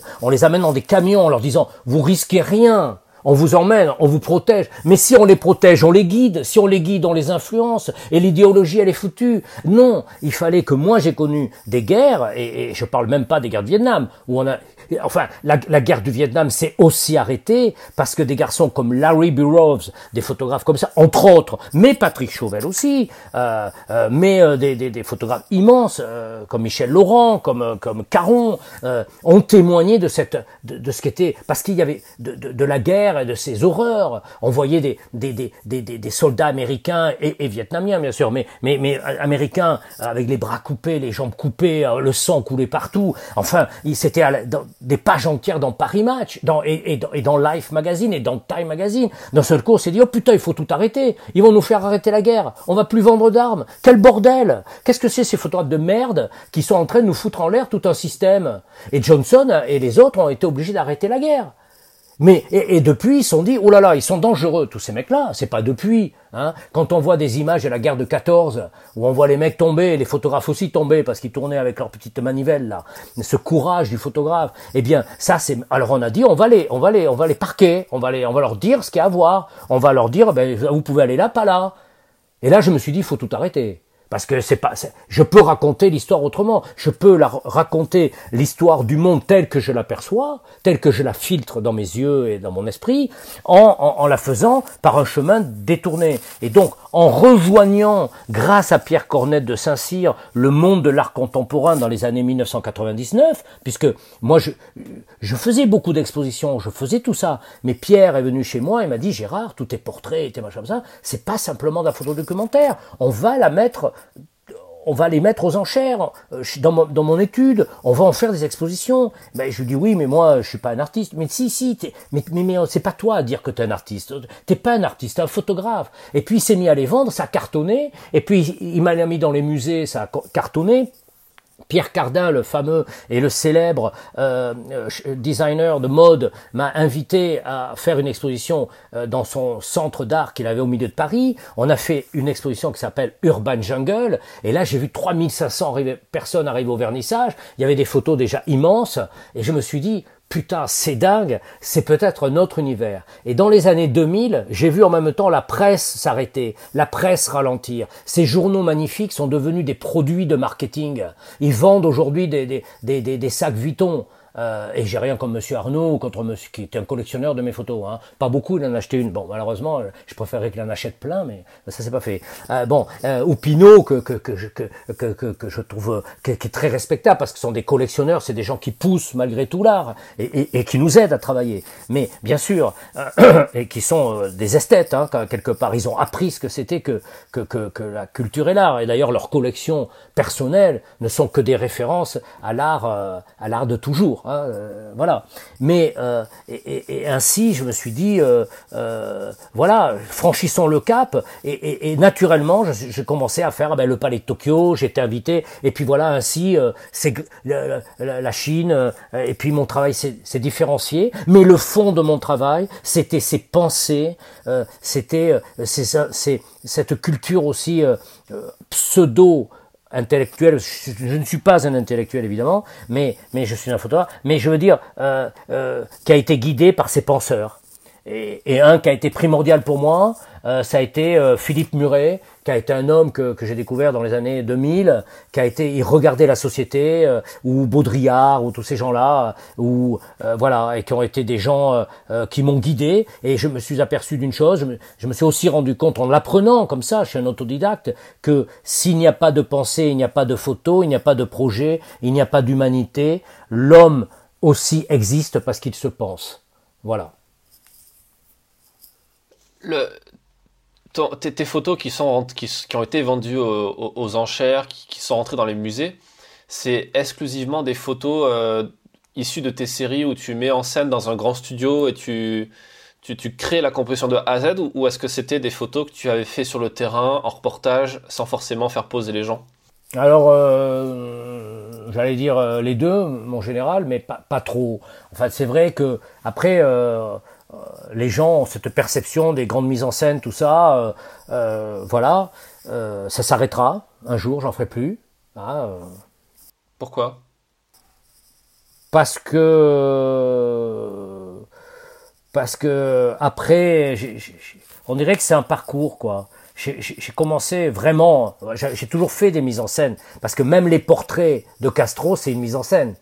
Même si Castro est tout seul sur son rocher, c'est un vrai personnage qui est sur un rocher, c'est une mise en scène. Euh, euh, euh, je veux dire, il n'y a pas de, photographe objectif.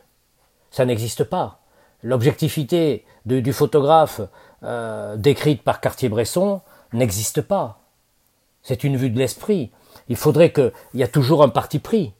Je veux dire, ça veut dire qu'on choisit son cadre, on choisit euh, euh, sa lumière, on, choisit l'angle sur lequel on va travailler. Donc il y a déjà une participation, une prise en main de, euh, du photographe, que ce soit pendant une guerre, un événement de sport, un événement de, par, par l'esthétisme. J'ai vu des deux photographes qui étaient euh, euh, au même endroit, c'était euh, et euh, qui étaient, je ne devrais pas le citer, enfin je, je, peux le citer parce que j'ai beaucoup de respect pour lui et pour son travail surtout. Je le connais pas Delahaye, mais je connais bien Natchwe. Et, et, ils étaient tous les deux pour, il y en a un pour Time et l'autre pour Newsweek, ok? Ils étaient dans sur un conflit, ok? Et quand tu ouvres la double page de Time, c'est un événement incroyable, le mec courait, etc. Nacho, il a, il a fait une photo. Ah T'as le souffle coupé. C'est incroyable. Et l'aura du sol, le mec, il court, c'est sublime. C'est une mise en scène qui est étonnante. Il s'est mis au ras du sol. Il a pris un angle qui était fou, mais il a fait sans réfléchir. Il a fait dans, dans l'action. Et puis, à côté, dans Newsweek, il y avait celle de, de, celle de l'autre photographe. Je, euh, je voudrais pas le citer, mais bon, euh, celle de l'autre photographe, et, et, qui, pour cette fois-là, en tout cas, était moins forte. Parce que il, lui, s'est pas baissé il n'a pas pris la même, la même, il n'a pas donné. Alors ça, c'est peut-être le, le génie du photographe. le- de, il n'a pas donné autant d'intensité à sa photo. Et c'était les mêmes scènes qui, étaient, qui avaient autant d'importance. Et les garçons ont pris le même risque. Ils ont montré la même chose. Mais il y en a une, elle était spectaculaire par la force qu'il donnait. Donc il n'y a pas, il y a un parti pris. Euh, Il n'y a pas d'objectivité réelle dans la photographie. Euh, euh, Ouais, après là, t'es sur, t'es sur un événement. il faudrait être aveugle, il faudrait tu- être tu aveugle et sourd pour donner une photo tu objective. pas- tu crées pas l'événement, tu n'es pas dans une logique où tu. Bien euh, sûr que tu le crées, tu de l'intensifies. des mannequins, les faire poser, tu vois. Mais, tu, mais, mais, mais, tu- mais, la manière dont tu photographies, euh, c'est, tu, vous- tu connais les photos de Sébastien, Salgado. Ouais. Ok, tu vas dans le dans, et en plus pour qui j'ai un immense respect, qui est un immense photographe. Mais si on va dans le euh, euh, où, Jean Loussieff, je sais pas si vous vous rappelez le, photographe qui était un photographe beaucoup plus de mode, il s'appelait Jean Loussieff. Bon, euh, ou Cartier-Bresson. Si on prend une photo noir et blanc, qu'on envoie, que, que, que, Sébastien Salgado ou d'autres font une photo clic-clac Kodak de pygmées ou de personnages en plein, en plein, en plein Amazon, en Amazonie, ok, ou ailleurs. Le- Un mauvais laborantin la tire, la photo, elle sera toujours une, elle racontera la même chose, elle sera la même chose, mais peut-être que tu passeras à côté sans la regarder. C'est parce que des garçons comme ça, qui sont d'extraordinaires photographes, savent les mettre en- en- en- dans un drame, font le ciel tout noir au laboratoire, euh, euh, donnent de l'intensité à leur peau, à, à la force de leur image, euh, parce que Cartier-Bresson faisait tirer ses photos par, par le, le- le patron de, de euh, Monsieur Gosset, le patron de Pictot, qui était son tireur, euh, parce que Jean Loussieff faisait des ciels, on aurait dit qu'il qu'il bouffait la terre, tu vois, qui, voilà, comme un peintre donne du drame.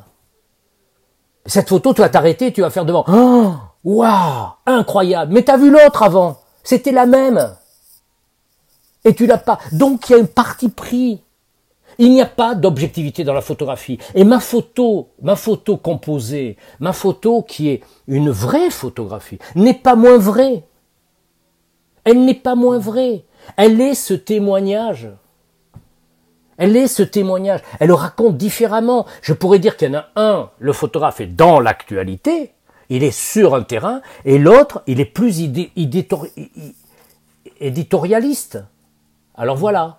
Mais je ne veux pas accepter qu'on dise que cette photo n'est pas plus un témoignage de l'époque. Elle est pareille. Elle témoigne pareil. Et je peux en parler avec d'autant plus de liberté, c'est que j'ai vécu les deux choses. Ouais. J'ai vécu Oui, tu as fait, t'as fait les, les deux choses. Et par exemple, toi qui as gagné des WordPress, qui, qui est pas une mince affaire de gagner un WordPress, euh, tout le monde n'a pas gagné des WordPress, encore moins, tout le monde n'a pas gagné 6. Je croyais que j'en avais gagné. Oui, mais j'ai Euh, gagné des deuxièmes prix, troisième prix, les deux derniers. C'était pas des premiers prix, j'en ai eu que quatre. Ça, c'est catastrophique. D'accord. Bon, enfin, qu'est-ce que tu veux faire? quatre. Je me suis fâché avec eux après. que tu pourras t'en remettre. Oh, ça va, mais je Euh, suis, je vais pas chercher mes prix. Hein. Je, je- je rassure tout le monde, c'est pas une chose qui m'intéresse. Et- et- mais par exemple, tu vois, les photos que tu. La photo, euh, revenons sur la photo euh, Riot. Euh, cette photo-là, même si, tu vois, moi je, je suis persuadé qu'un des prochains WordPress sera euh, une photo des, des émeutes, euh, des émeutes liées à l'actualité avec George Floyd, etc. Mais cette photo-là précisément, étant donné qu'elle a été montée, qu'elle a été imaginée de A à Z, elle pourrait jamais gagner un WordPress. Non, jamais. C'est bien, ce que, que je, les- bien ce que je leur ai dit. Et depuis, ils Parce que dans les critères, les critères, tu ne, tu, tu ne fais plus partie de cette. euh, Non, non. de bah, cette euh, caste en quelque sorte de, tu, tu ne fais plus partie c'est comme par exemple tu sais tous les ans il y a un scandale sur le fait que un mec a gagné WordPress euh, a osé enlever un poteau sur son image ou assombrir un peu trop l'image pour donner ce côté dramatique mais du coup on décide que ça ne fait plus partie de l'univers du photojournalisme Oui, mais alors bon, oui, bien sûr, non, mais encore une fois, euh, qui, me, qui me, qui me, qui me prouve déjà ces gens du WordPress euh, que euh, y a une objectivité dans la photographie, qu'il n'y a pas d'idéologie dans ce que les gens montrent aujourd'hui. C'est comme les médias aujourd'hui. Ce ne sont plus que des médias idéologiques. Voilà, c'est des médias qui vont dans la bien-pensance, la bonne action, etc. Il n'est impossible de parler en tant que journaliste aujourd'hui quand on sait que les neuf grands médias euh, français pour ne parler que d'eux, mais américains maintenant, euh, sont les propriétés des grands groupes ou des grands patrons, euh, quelle objectivité vous avez Quand on sait que Paris Match appartient à Monsieur Lagardère, qui est actionnaire de Airbus, vous allez dire que l'Airbus, ça me fait chier, c'est un mauvais avion. Vous êtes journaliste là-bas, tu vas faire une photo d'un Airbus sur le côté qui s'est planté à Toulouse, là, je sais pas quoi. Mais le mec, il a dit, attends, Coco, t'évites de faire ça, ça me fait chier, je vais perdre de la pub, ou je vais faire ci, ou je vais faire là. Et puis Dassault, à qui appartient le Figaro? On va dire, euh, on va faire un reportage sur ces avions qui tuent avec les rafales, qui sont, ils sont géniaux ces avions, parce que regardez, on a fait une photo, on a écrit un papier comme quoi, en une seule coup de mitraillette avec ces, ou je sais pas comment ça s'appelle, on peut tuer 250 personnes. Le rafale est génial, putain, mais achetez-le, bordel, vous allez tuer ces putains de merde qui sont en bas sur le terrain. Vous allez faire un reportage comme ça, vous allez le passer dans Paris Match? Où elle est l'objectivité aujourd'hui? Elle y est pas. Elle y est pas. si vous avez une idée, elle a, jamais été là quelque part parce mais elle n'a jamais, dans l'histoire des médias, il y a, mais bien sûr, jamais eu cette volonté-là. Non, hmm. Alors non, c'est vrai, mais mais mais mais c'est de plus en plus quand même parce que les médias se multiplient, parce que voilà, euh, et, et, donc c'est compliqué pour des photographes de, ou des journalistes aujourd'hui. Et, et, quand j'ai senti ça, mais ça, ça, rejoint en plus la, cette conversation. C'est vrai que je ne suis plus reporter, euh, euh, mais que je revendique que mes photos ne sont pas moins vraies euh, en tant que témoignage que des photos de reportage, puisqu'elles témoignent de l'époque, en fait. Il faudra les voir dans 100 ans, il faudra les voir dans 10 ans, dans 20 ans, je ne sais pas. Mais en tout cas, voilà, je, revendique ça. Euh, est-ce que le fait justement d'être, euh, d'avoir fait ce virage dans l'art et de pouvoir même vendre directement tes images Bon, quelque part, c'est un peu comme si tu les vendais aux mêmes personnes euh, quand tu bossais pour la presse, parce que tu les vends aussi à des grands patrons ou des gens qui, ont les moyens de les acheter. c'est vrai. Mais pas que. Mais pas que. Euh, et final, toi, ça te, ça te crée quand même une, une, une liberté et, une, et, même une liberté peut-être d'esprit de, de, se dire que tu es euh, là pour le coup vraiment indépendant. C'est une très bonne question, ça. Est-ce que c'était une volonté, ça, de, dès le départ de, de ce choix? Ben, alors, oui, oui, oui, oui, oui, oui, oui, oui. Quand je dis c'est une très bonne question, les autres aussi étaient bonnes, hein.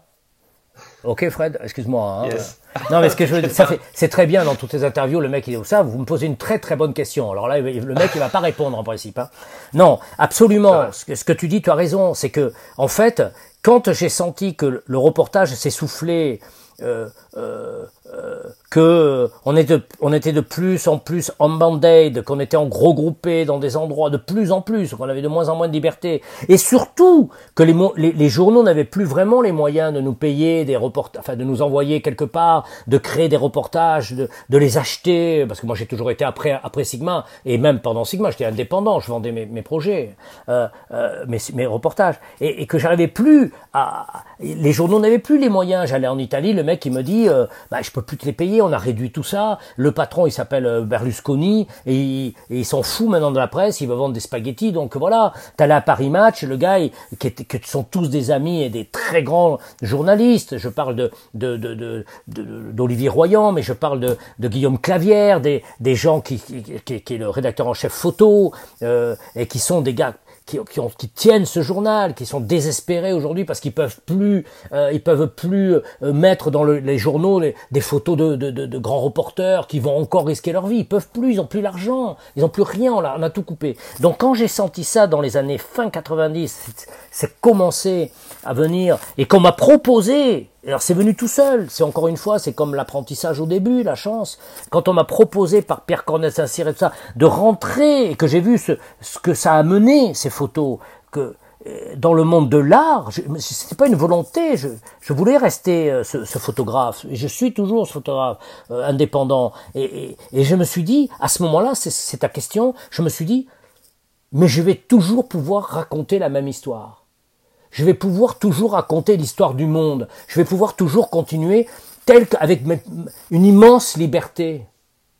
Euh, j'ai fait une photo qui s'appelle Press Power. Il faut la voir. C'est en noir et blanc, encore une fois. Dis donc, je ne parle que de photos. Je vais, peut-être avoir la chance de rentrer à Magnum. C'est une photo en noir et blanc qui est une photo tout à fait montée d'un mec, d'un journaliste en casque lourd euh, qui vise un mec qui lit un journal comme ça. Cette photo a fait le tour du monde. Elle a été publiée partout, elle a été reprise, elle a été ci, elle a été là. C'est une photo de fiction, mais une photo de fiction qui raconte une réalité, elle, devient presque plus forte que la réalité elle-même. On est dans ce monde-là. Quand tu vois, alors il faut la voir, Press Power. Vous allez voir, je parle de, je dénonce cette, cette, cette, cette, les médias, je dénonce la, la, la, le lavage du cerveau de certains médias euh, qui, qui, qui, qui, sous le, sous le, la forme d'informer, en fait, forment à leur manière les esprits des gens.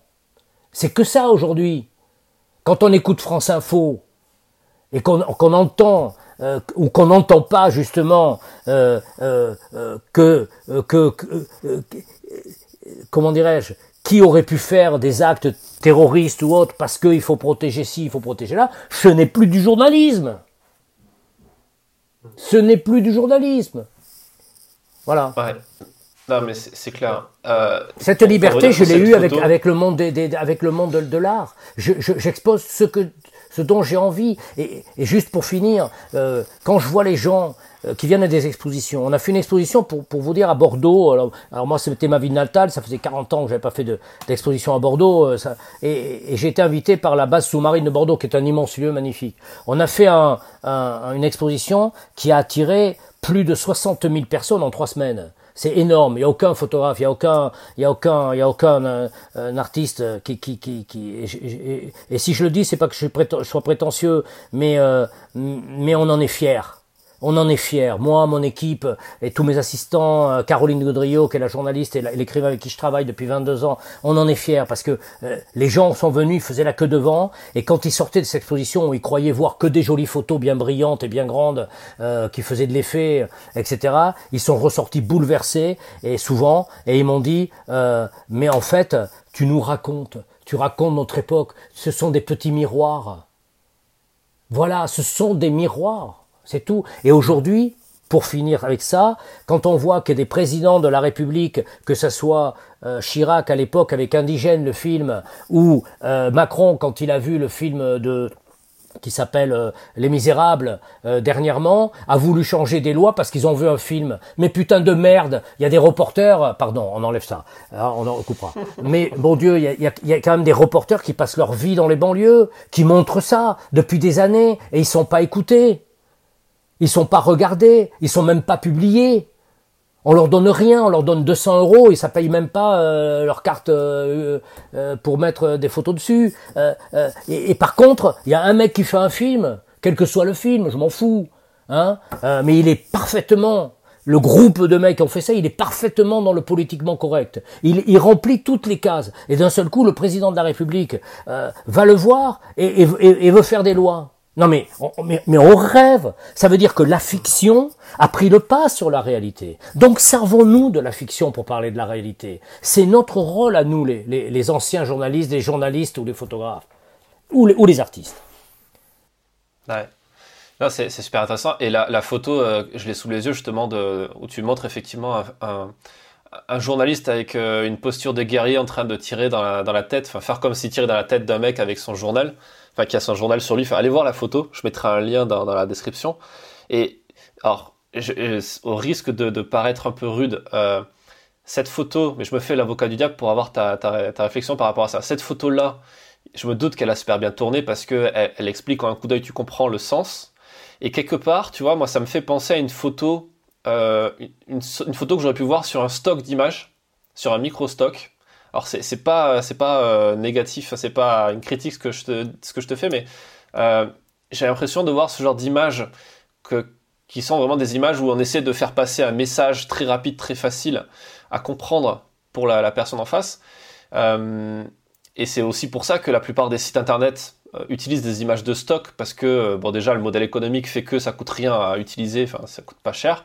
Euh, et, en plus, le message derrière, en termes de marketing, ça marche très bien parce que tu rentres dans la tête du lecteur. Toi, c'est quoi ta, vision de ça, sachant que tu es, quand on voit le prix de tes œuvres, et on va en parler euh, peut-être si tu es d'accord après, euh, tu es un photographe entre guillemets haut de gamme dans les, les, photos que tu proposes, tu cibles une certaine tranche de la population. Quel regard tu portes justement sur ces photos de stock, de micro-stock, qui racontent une histoire en utilisant aussi de la fiction, de la mise en scène, etc. Mais au final, euh, qui, qui sont pas du tout dans le même modèle économique, qui vont se vendre quelques centimes d'euros. Qu'est-ce que toi tu en penses de tout ça? Bah, J'en pense que je suis né, moi, dans des journaux où on m'a appris, euh, que ça soit à Sud-Ouest en 1970, 69-110, ou à Life Magazine en 90, ou à Paris Match en 85, euh, j'ai appris, quand on est journaliste, quand on est photographe, à synthétiser l'histoire que tu as. Une photo, elle est un cadre, et dans ce cadre, tu dois y mettre l'action qui s'y passe et arrêter le regard des gens. Ça, c'est alors c'est une manière de photographier. Il y a plein d'autres photos qui ne sont pas ça, évidemment. Mais c'est souvent la photo de presse. La photo de presse, elle n'est pas là pour euh, emmener des gens dans des photos tordues, floues, euh, très poétiques, euh, ou alors elles sont tellement poétiques qu'elles deviennent des Il faut que ça arrête le regard. Alors, je vais prendre la phrase de Paris Match, pour laquelle j'ai énormément travaillé, enfin avec ce journal avec qui j'ai beaucoup travaillé, le poids des mots, le choc des photos. Voilà, je suis né là-dedans. Donc j'ai appris ça. J'ai appris en une seule photo, quand je photographie Castro, il fallait qu'il y ait tout dedans.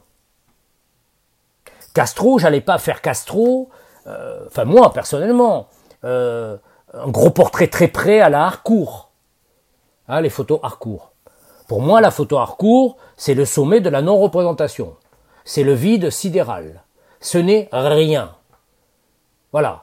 C'est une photo qui rend beau les gens qui veulent se voir beaux et qui ne font rien ressortir de ce qu'ils sont. Donc ça n'a pour moi aucun intérêt. Bon, après, après il y a des gens qui trouvent ça formidable, tant mieux. Euh, moi, tous mes amis euh, qui ont beaucoup d'argent, ils, vont chez Harcourt se faire photographier euh, parce qu'ils sont contents d'avoir. Et je suis content pour eux, et, tant mieux pour Harcourt qui a ce mérite de continuer une photo traditionnelle. Voilà. Il faut être gentil quand on dit du mal, parce qu'autrement, ils vont me tomber dessus. Euh, euh, non, non, mais, mais voilà, je, ne fais pas ça. Euh, je suis né avec des, des photographes qui photographiaient Winston Churchill pour, euh, je crois que c'était pour le un journal anglais. Je cherche le nom du, du, du, photographe qui est un immense portraitiste des années 50, immense, immense, immense, qui a été aussi, euh, ça va me revenir, euh, et qui un jour photographiait Churchill, qui était un mec bougon, machin. Il dit bon, vous voulez faire une photo, mettez-vous sur. Il lui dit oui, oui, euh, monsieur, mettez-vous sur ce fauteuil. Alors il le met sur le fauteuil, puis il pose comme ça, l'air bougon. Il faut la retrouver. Hein. Je, je, le nom du photographe va me revenir et c'est immense. C'est Karch. Hein, le photographe Karch, noir et blanc, il faut voir ça, Churchill par Karch. Donc c'est tout. Et, et, ou euh, voilà. Et, et donc, euh, qu'est-ce qu'il fait? Il, il, se met devant le fauteuil, il lui dit penchez-vous un peu vers l'avant, mettez du. Puis Churchill c'était un mec de caractère. Il lui dit Monsieur Churchill, vous fumez le cigare, non? Il lui dit oui oui j'ai un cigare, vous pouvez le prendre. Oh là là, fait. Alors l'autre il râlait tout le temps Churchill. Il met son chapeau, il prend un cigare, il le met comme ça. Puis avec sa caméra qui était une chambre, c'était pas facile. Il s'avance comme ça de lui et puis lui dit regardez-moi oui oui je vous regarde ça va. Puis il se passait rien dans le visage. Et lui voulait montrer le caractère de Churchill. Qu'est-ce qu'il était Churchill? Il s'approche et monsieur Churchill regardez-moi regardez-moi. Il avait le, doigt sur le bouton euh, Karch et il s'approchait de lui et d'un seul coup il arrache le cigare. Tu t'imagines arracher le cigare du premier ministre anglais? Enfin il faut être dingue. Il l'arrache et Churchill le regarde les yeux la bouche comme ça et il appuie. Et l'autre lui dit, qu'est-ce que vous avez fait? Il a fait, j'ai fait une photo, monsieur. Et là, cette photo, elle est spectaculaire. Elle est Churchill.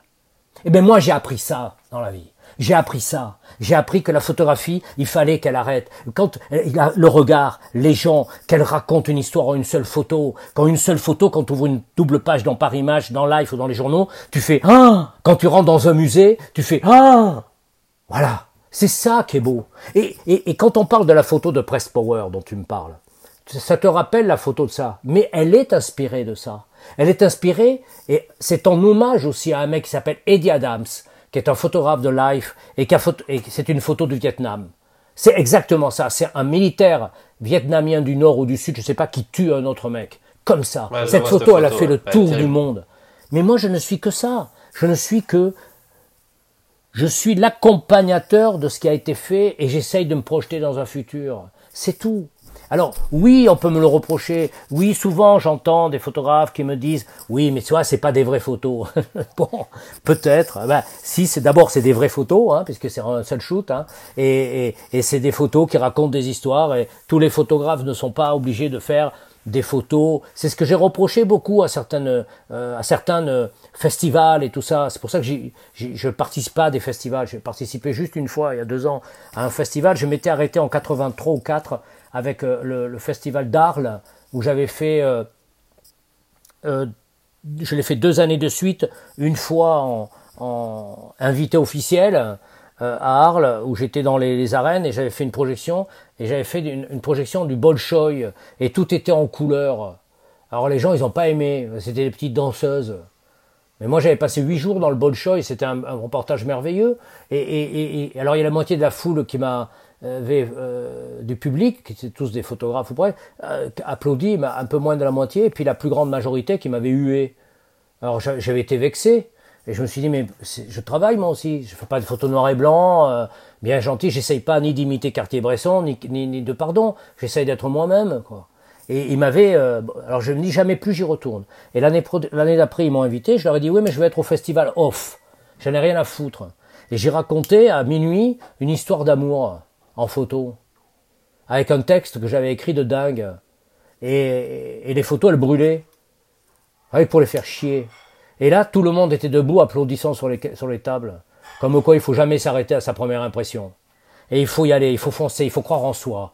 Moi, j'aime, je suis très copain avec des photographes qui n'ont rien à voir avec ce que je fais. Mes amis à moi, c'est Reza, c'est euh, c'est euh, des photographes de cette trempe-là. Et, des fois, on se dispute. Parce que quand je dis à Natchoué, il n'y a pas de hiérarchie dans la photographie, là, il me regarde et me dit, est-ce que tu veux que je te foute un coup de poing dans la gueule? À, sa manière en anglais, parce qu'il est très digne, un mec extraordinaire. Eh bien, eh bien oui, eh bien oui, il a raison, mais il n'a pas raison. Personne n'a raison, personne n'a tort. Il n'y a pas de supériorité, il n'y a pas des mecs meilleurs que d'autres.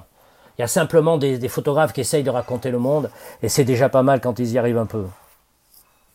C'est clair. Il n'y a pas de vérité, il n'y a que les vérités qu'on accepte de croire. Mais bien sûr, bien sûr. Mais euh, cataloguer, alors moi ça m'arrive pas. J'ai eu honte un jour, je vais le faire vite, après tu pourras couper si j'en ai trop long, hein. mais, mais je, fais une exposition à, Milan euh, gigantesque, à la Triennale de Milan. Et mon éditeur italien vient avec un monsieur qui avait des cheveux blancs, magnifique, personne, d'une beauté avec une petite femme à côté, et il me dit, euh, euh, Gérard, je te présente Mimo Giodice, Mimo Giodice. Et Mimo Giodice, c'est un photographe qui fait que des photos noir et blanc, et c'est un monsieur qui a 85 ou 6 ans aujourd'hui, qui, est italien de, Naples, et qui fait que le tour de la Méditerranée, et il ne fait que des paysages vides d'humains. Donc c'est absolument à l'opposé de ce que je fais. Mais il me le présente en me disant, mais c'est une sommité, c'est un immense photographe italien, c'est un immense photographe international, il, a été exposé au Louvre, c'est un mec qui a un parcours incroyable. Et moi, évidemment, il bête comme je suis, je ne le connais pas. Et il me dit, tu le connais, c'est Mimo Jodic qui vient visiter ton exposition. Alors j'ai un sourire bête, et je fais, oh, merci beaucoup, je ne connaissais pas. Merci beaucoup, je suis très honoré. Et mon, le, ce monsieur et sa femme visitent mon exposition, où il y avait ces grandes photos partout, etc. Et mon éditeur me dit, tu le connais pas, hein. vu ta gueule, tu le connaissais pas. Ben, je lui dis non, mais c'est qui? Eh ben, Je lui dis, va demain, va demain, il me dit, à Milan, dans un autre lieu, et il fait une exposition, tu verras ce qu'il fait, et il serait ravi que tu viennes le voir. Donc il était venu voir mon exposition, il sort en me disant, écoute, je te félicite, c'est un monde que je connais pas, ce que tu fais, c'est euh, un monde incroyable. Euh, oui, c'est ta vue du monde, bah, bravo, euh, quel courage, quelle, quelle, quelle, quelle, quelle, énergie, hein, voilà. Et puis je lui dis, écoute, demain je sais que tu fais une exposition, je vais venir voir ce que tu fais. Et donc le lendemain, avec Caroline Gaudriot, euh, la personne avec qui je travaille, qui est auteur, qui est un, peu plus intelligente que moi et qui a un peu la tête de, la réflexion dans, nos trucs. Je rigole en disant ça, mais, voilà. Et elle me dit, mais c'est super, on va regarder ça, je sais pas ce qu'il fait non plus, etc. Et je rentre, il y avait, ça passait sur deux étages, j'arrive au tout début de l'exposition. Et je vois des grandes photos noir et blanc, magnifiques, personne dedans, des rues étroites, de, Naples, des plages vides de, Méditerranée, des statues grecques euh, un peu abîmées. Je, je me retourne et je dis à Caroline, putain, je me tire. Ah non, je vais me faire chier là. Ah non, je vais me faire chier, ça me gonfle. Je comprends pas cette merde là. C'est quoi ça? Et elle me dit, arrête, tu vas prendre ton temps. Et là, je me retourne, il arrive. Et il me dit, ah Gérard, comment vas-tu? Que ça me fait plaisir de t'avoir mon exposition, etc. Et puis il voit ma tête décontenancée. Il me dit, Gérard, il me prend par la main, il me dit, je vais te faire le tour d'exposition et je vais t'expliquer, je vais te raconter. Et plus il avançait de l'exposition, et plus c'était sublime. Et plus ce qu'il faisait était merveilleux. Et plus je me mordais les lèvres en me disant mais quel con je suis. Tu vois, je me suis arrêté sur des préjugés. Je me suis arrêté sur la bêtise, c'est-à-dire ne pas aller au plus profond de ce que fait ce photographe. On est resté amis comme cochon. Je, je, l'adore, je l'adule. C'est un des grands maîtres de la photographie pour moi. Il fait partie des, de la lignée des plus grands. Maintenant, parce que j'ai compris, parce que j'ai fait, non pas l'effort, mais parce qu'il m'a aidé à le faire. Donc c'est ça que je, maintenant jamais plus je me comporterai comme ça. J'essaierai en tout cas. Et, et, voilà. Et donc euh, euh, voilà ce que, ce, que, ce, que, ce que je veux dire dans l'appréhension de la photo. Toutes les photos sont belles. J'ai vu un photographe euh, en Palestine un jour. J'étais à Ramallah et il y a un monsieur qui me dit moi aussi je suis photographe. Je suis photographe de mariage. Et à Ramallah, c'était dur parce que c'était un moment, ça fait 30 ans, ils ont souffré. Et, et, je rentre dans son magasin de photographes de mariage, puis il y avait que des, des photos de mariés. C'était une beauté, très bien photographié. Et je me suis dit, euh, putain, ce mec, mais je vais tout lui acheter. Euh, quelle prétention d'ailleurs, bien occidental qui arrive quelque part. Hein. Et, et, donc, euh, je l'ai rien acheté du tout parce que il gardait ses photos comme comme comme un miracle. Il me disait, t'as vu tous ces gens, t'as vu, ça fait des années, des années, je fais ça. J'ai les mariages de tout le quartier. Mais putain, je me suis dit, il vaut tous les plus grands reporters du monde qui travaillent dans le truc. Un peu de modestie, un peu d'humilité. Sois ce que tu fais. Ne sois pas, n'essaye pas d'être meilleur. Ouais. Il y, a, un photographe, euh, je sais pas si tu connais le photographe de mariage, il s'appelle Thibaut Chap, qui est basé dans le sud-est, qui est euh, un, des, photographes de mariage qui, qui, dont on parle souvent dans ce milieu-là, parce qu'il a gagné beaucoup de prix, etc il est passé dans le podcast euh, et, à un moment on discutait de cette question, la différence entre un photographe de mariage et un photographe de guerre. Et, ce qui est marrant, c'est que lui, il est extrêmement euh, humble par rapport à ça. Il disait, je, jamais je serais capable de faire un dixième de ce que font ces gens, de, partir comme ça, prendre des risques, etc. Euh, et, et, à contrario, il y a des photographes que j'ai interviewés qui, font, qui ont fait des grands reportages en guerre, etc., qui disaient mais moi je suis décomposé quand je suis devant des mariés ou quoi. déjà ça m'énerve, j'ai pas envie de le faire, mais en plus je me sens pas à l'aise, etc.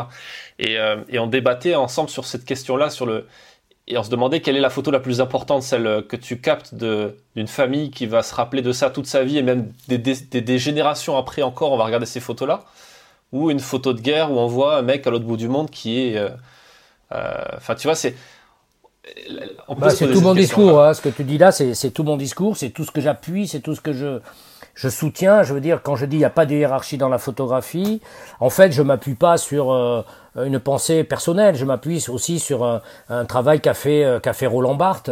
Euh, dans son livre euh, quand il parle de photographie et qui dit et c'est là où je me suis rendu compte de ça euh, c'est un Roland Barthes est un penseur qui a beaucoup travaillé sur la photographie etc etc et, et, donc et il dit quand un enfant regardera sa mère le jour de son mariage et qu'il aura pris conscience que ça ou, ou, simplement un portrait de sa mère ou mais mais peut-être son mariage ou pas mais enfin et que et que 40 ans après 30 ans après il fera il regardera euh, pour je sais pas quel événement les photos de sa mère, il, il verra pas sa mère. Il verra quelqu'un de beau, de jeune, de différent, de et il dira mais cette femme c'était ma mère et ce et c'était ma mère et c'est ma mère peut-être et, et, il va il va découvrir une autre personne et en fait pour lui, pour lui, ce personnage qui va regarder cette photo, elle, il aura autant d'importance qu'une des plus belles photos de Jim Natchway. Donc il n'y a pas de hiérarchie dans la photographie. Un photographe de mariage, est, quand il en a conscience, attention, attention. Ce que me dit euh, ton photographe que je ne connais pas, je vais aller voir ce qu'il fait. Mais que, quand, quand on me dit, euh, moi j'ai pas la preuve, non, il, il faut, euh, il faut avoir conscience simplement qu'un photographe ça arrête le temps. Un photographe ça, ça, quel qu'il soit, il arrête le temps, le temps d'une époque, le temps d'un instant. Il est, il imite, il imite, euh, on peut dire euh, euh, ridicule, en ridicule, mais je vois. Bref, peut-être pas dire cette phrase parce qu'elle est violente parce que je dis souvent, mais mais je dis, il, imite Dieu quoi. On arrête le temps. C'est un pouvoir colossal de, de, de geler un moment, un instant, une fraction de seconde, un personnage, une idée qui sera mémoire pour un autre. Et en fait, c'est pour ça que, que je dis, bien sûr, il y en a qui travaillent universellement, euh, comme Jim Natchway, comme on parle beaucoup de lui, il va avoir les oreilles qui sifflent, mais ou, mon travail, ou, le travail des photographes de guerre, ou, ou certains grands artistes. On travaille pour certains universellement, mais, mais, mais, mais, mais, mais le photographe, qui, le, quand on fait même une photo avec son appareil photo, son, son, son iPhone, je veux dire, ou son euh, smartphone, eh bien, on arrête le temps. Et si on a conscience de ça, si le photographe de mariage, le photographe de, en a conscience, alors il est le témoin. Hmm. Ouais il, en a clairement conscience parce qu'il a, il a fait justement des, pas mal de, contenu. Il a fait une belle vidéo où il explique ça justement que photographe de famille, un photographe de famille, c'est quelqu'un qui est capable de créer les souvenirs de la famille en question et, et sur moi, différentes fait générations. Des bien sûr, moi j'ai fait des photographes de mariage, des photographes de famille, des photos de famille. J'en ai, pas honte, hein, je suis content. J'en suis fier et j'essaye de m'appliquer plus. Ou autant, bah, c'est plus difficile en fait que de faire des mises en scène. J'ai moins de personnes autour de moi. Voilà. J'ai une question à te poser par rapport à, à la valeur euh, de la photo et à la valeur, là on va redescendre sur la partie euh, euh, mercantile, parce que c'est aussi le but de ce podcast de parler concrètement argent, tarifs, etc. Vas-y, vas-y.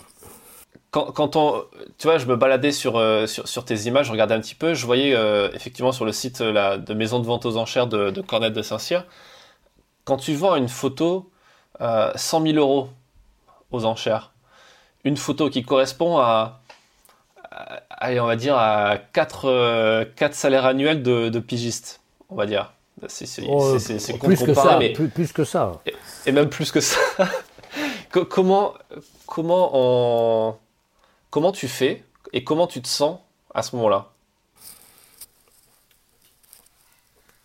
C'est toujours délicat, surtout en France. Alors aux États-Unis, quand on me pose la même question, euh, à New York, à Los Angeles, c'est assez facile parce qu'en fait, euh, ça fait partie de la culture américaine, la culture anglo-saxonne ou en Angleterre, de euh, de parler de ça librement. et Alors, ça je dis tout de suite sur ce podcast, tu peux, c'est la culture américaine ici. Il n'y a pas de problème. C'est, il y a beaucoup de gens qui sont passés qui. Mais enfin, les gens qui écoutent peuvent être choqués par par des sommes pareilles.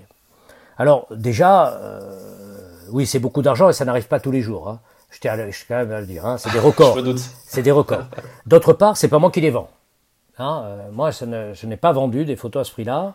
Personnellement, ce sont des, collectionneurs qui ont acheté ces photos bien moins chères, je tiens à le dire quand même, hein, mais un très bon prix, euh, mais bien moins cher, qui le fait, euh, on parlait du nom tout à l'heure, de la réputation d'un photographe, de ses expositions dans le monde, de etc. etc. fait que sa réputation monte, donc euh, dans le marché de l'art c'est comme ça, sa cote peut monter. Alors, ce mec a acheté cette photo dix fois moins cher, ben, il la met en vente à un moment précis parce qu'on fait une immense exposition euh, au Palais de Tokyo ou en Chine, etc. eh bien, il la vend dix fois plus cher chez Cornet de Saint-Cyr. Donc, c'est lui qui gagne cet argent-là je tiens à le dire. Moi, je touche des droits suivants. Ça s'appelle, euh, pas comment ça s'appelle, et on touche 7% de cette somme.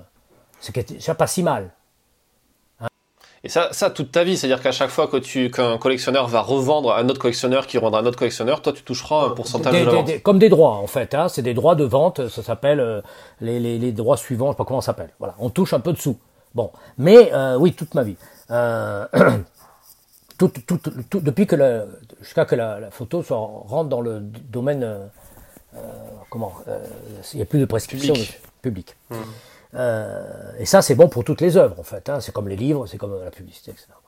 Et voilà. Donc déjà, c'est pas moi qui touche cet argent-là. donc j'en suis très à l'aise.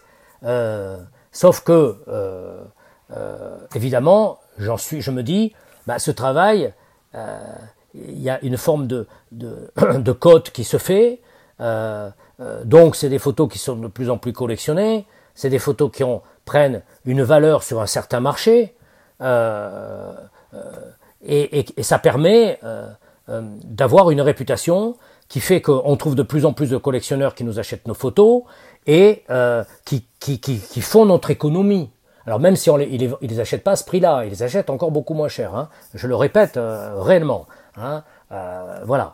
Bon, mais ça coûte quand même cher à la base parce que ce que nous faisons coûte cher. Ça veut dire aussi, ça veut dire qu'une photo euh, que nous réalisons en studio avec comme ça s'appelle décadence. Alors vous verrez par exemple, allez sur euh, peut-être vous, vous, la mettrez en ligne, hein, tu la mettras en ligne la photo. Je mettrai en lien. Euh, voilà, mm. elle s'appelle Décadence. Il y a 40 ou à peu près, hein, je, ne sais plus le nombre exact, mais figurants. Il y a des décors incroyables. On crée une, un décor, on travaille trois mois à une équipe de 6-7 personnes, dont une équipe de décorateurs qui crée le décor, dont une équipe de stylistes qui crée les vêtements, dont une, équipe de maquilleurs qui est là sur place et qui travaille avant. Pendant trois mois, on travaille là-dessus.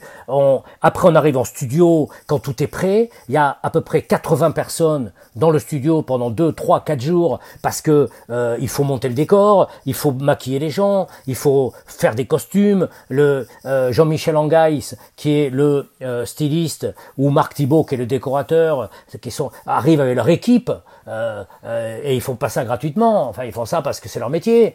Euh, c'est des stars en plus, donc ça me coûte et parce qu'ils sont bons surtout et ils nous suivent, voilà. Et puis et puis il y a le studio et puis il y a les appareils photo. Moi, mon appareil photo, il vaut 45 000 euros. C'est un Phase One magnifique qui a 150 millions de pixels. Il est sublime. oui, mon assistant, il était tout content de l'acheter. Euh, simplement, je lui ai dit combien ça coûte à l'arrivée. Il m'a dit 45 000 sans objectif. J'ai cru avoir une attaque cardiaque. Ok, parce qu'il va être démodé dans deux ans en plus. Il va y avoir un nouveau modèle. Bon, non mais c'est un truc de fou. Alors, le monde est cher et tout ça c'est cher. Donc il faut le faire. Une photo comme ça, ça coûte une fortune à faire. Bon, euh, je sors de ça, je suis totalement rincé. On a mis toutes nos économies dedans. Après, ces photos, il faut les montrer. Donc il faut euh, investir des, lieux, il faut euh, les tirer déjà. C'est du papier argentique, du vrai papier argentique. Je, ne travaille pas avec de l'Epson. Donc c'est des photos qui font 180 par 3 mètres en principe sur un vrai papier Kodak argentique qui sont tirés dans. Il y a deux labos en France qui le font.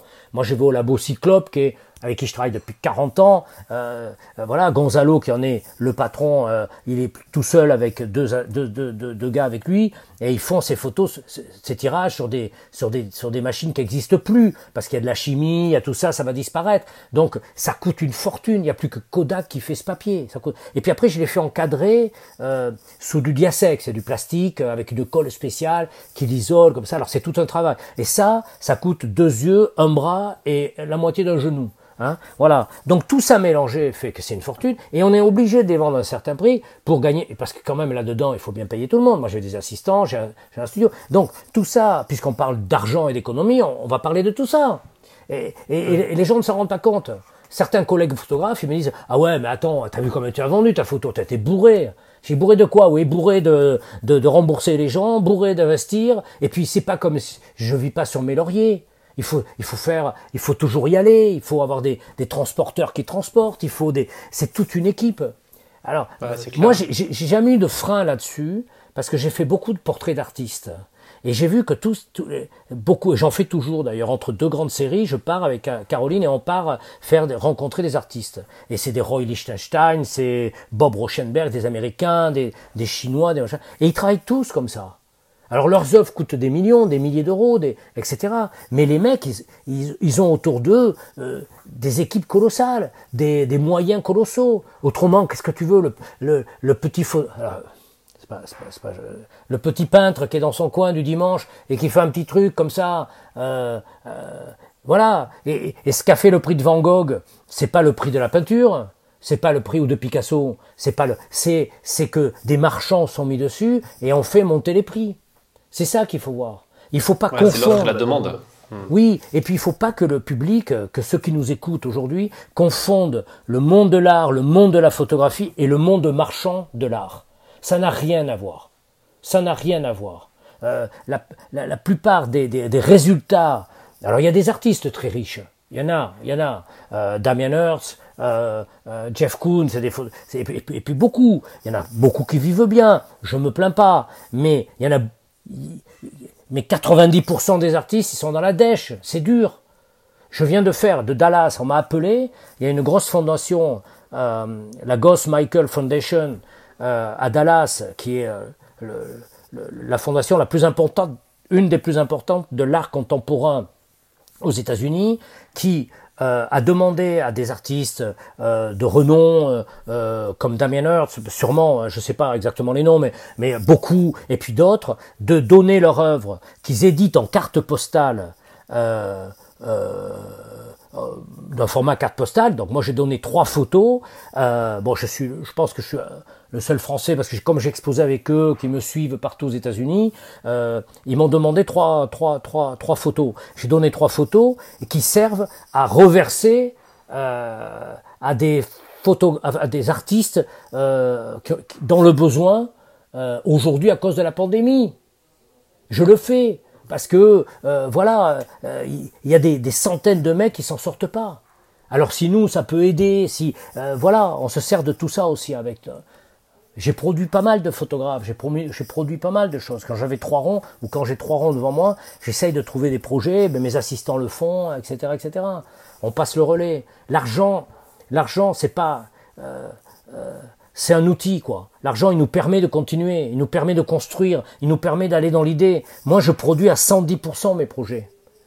Je produis pas à 98%, je produis à 150%. C'est-à-dire je me, parfois, je, je, m'endette pour arriver à faire une exposition. Vous voyez euh, tu, le, tu t'endettes et tu, où est-ce que tu vas chercher des, tu vas chercher des mécènes, des sponsors, des, des choses comme ça?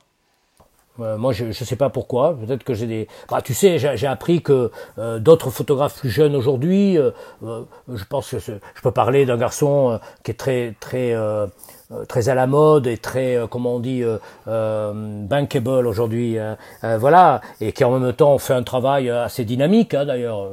c'est ça, il s'appelle JR.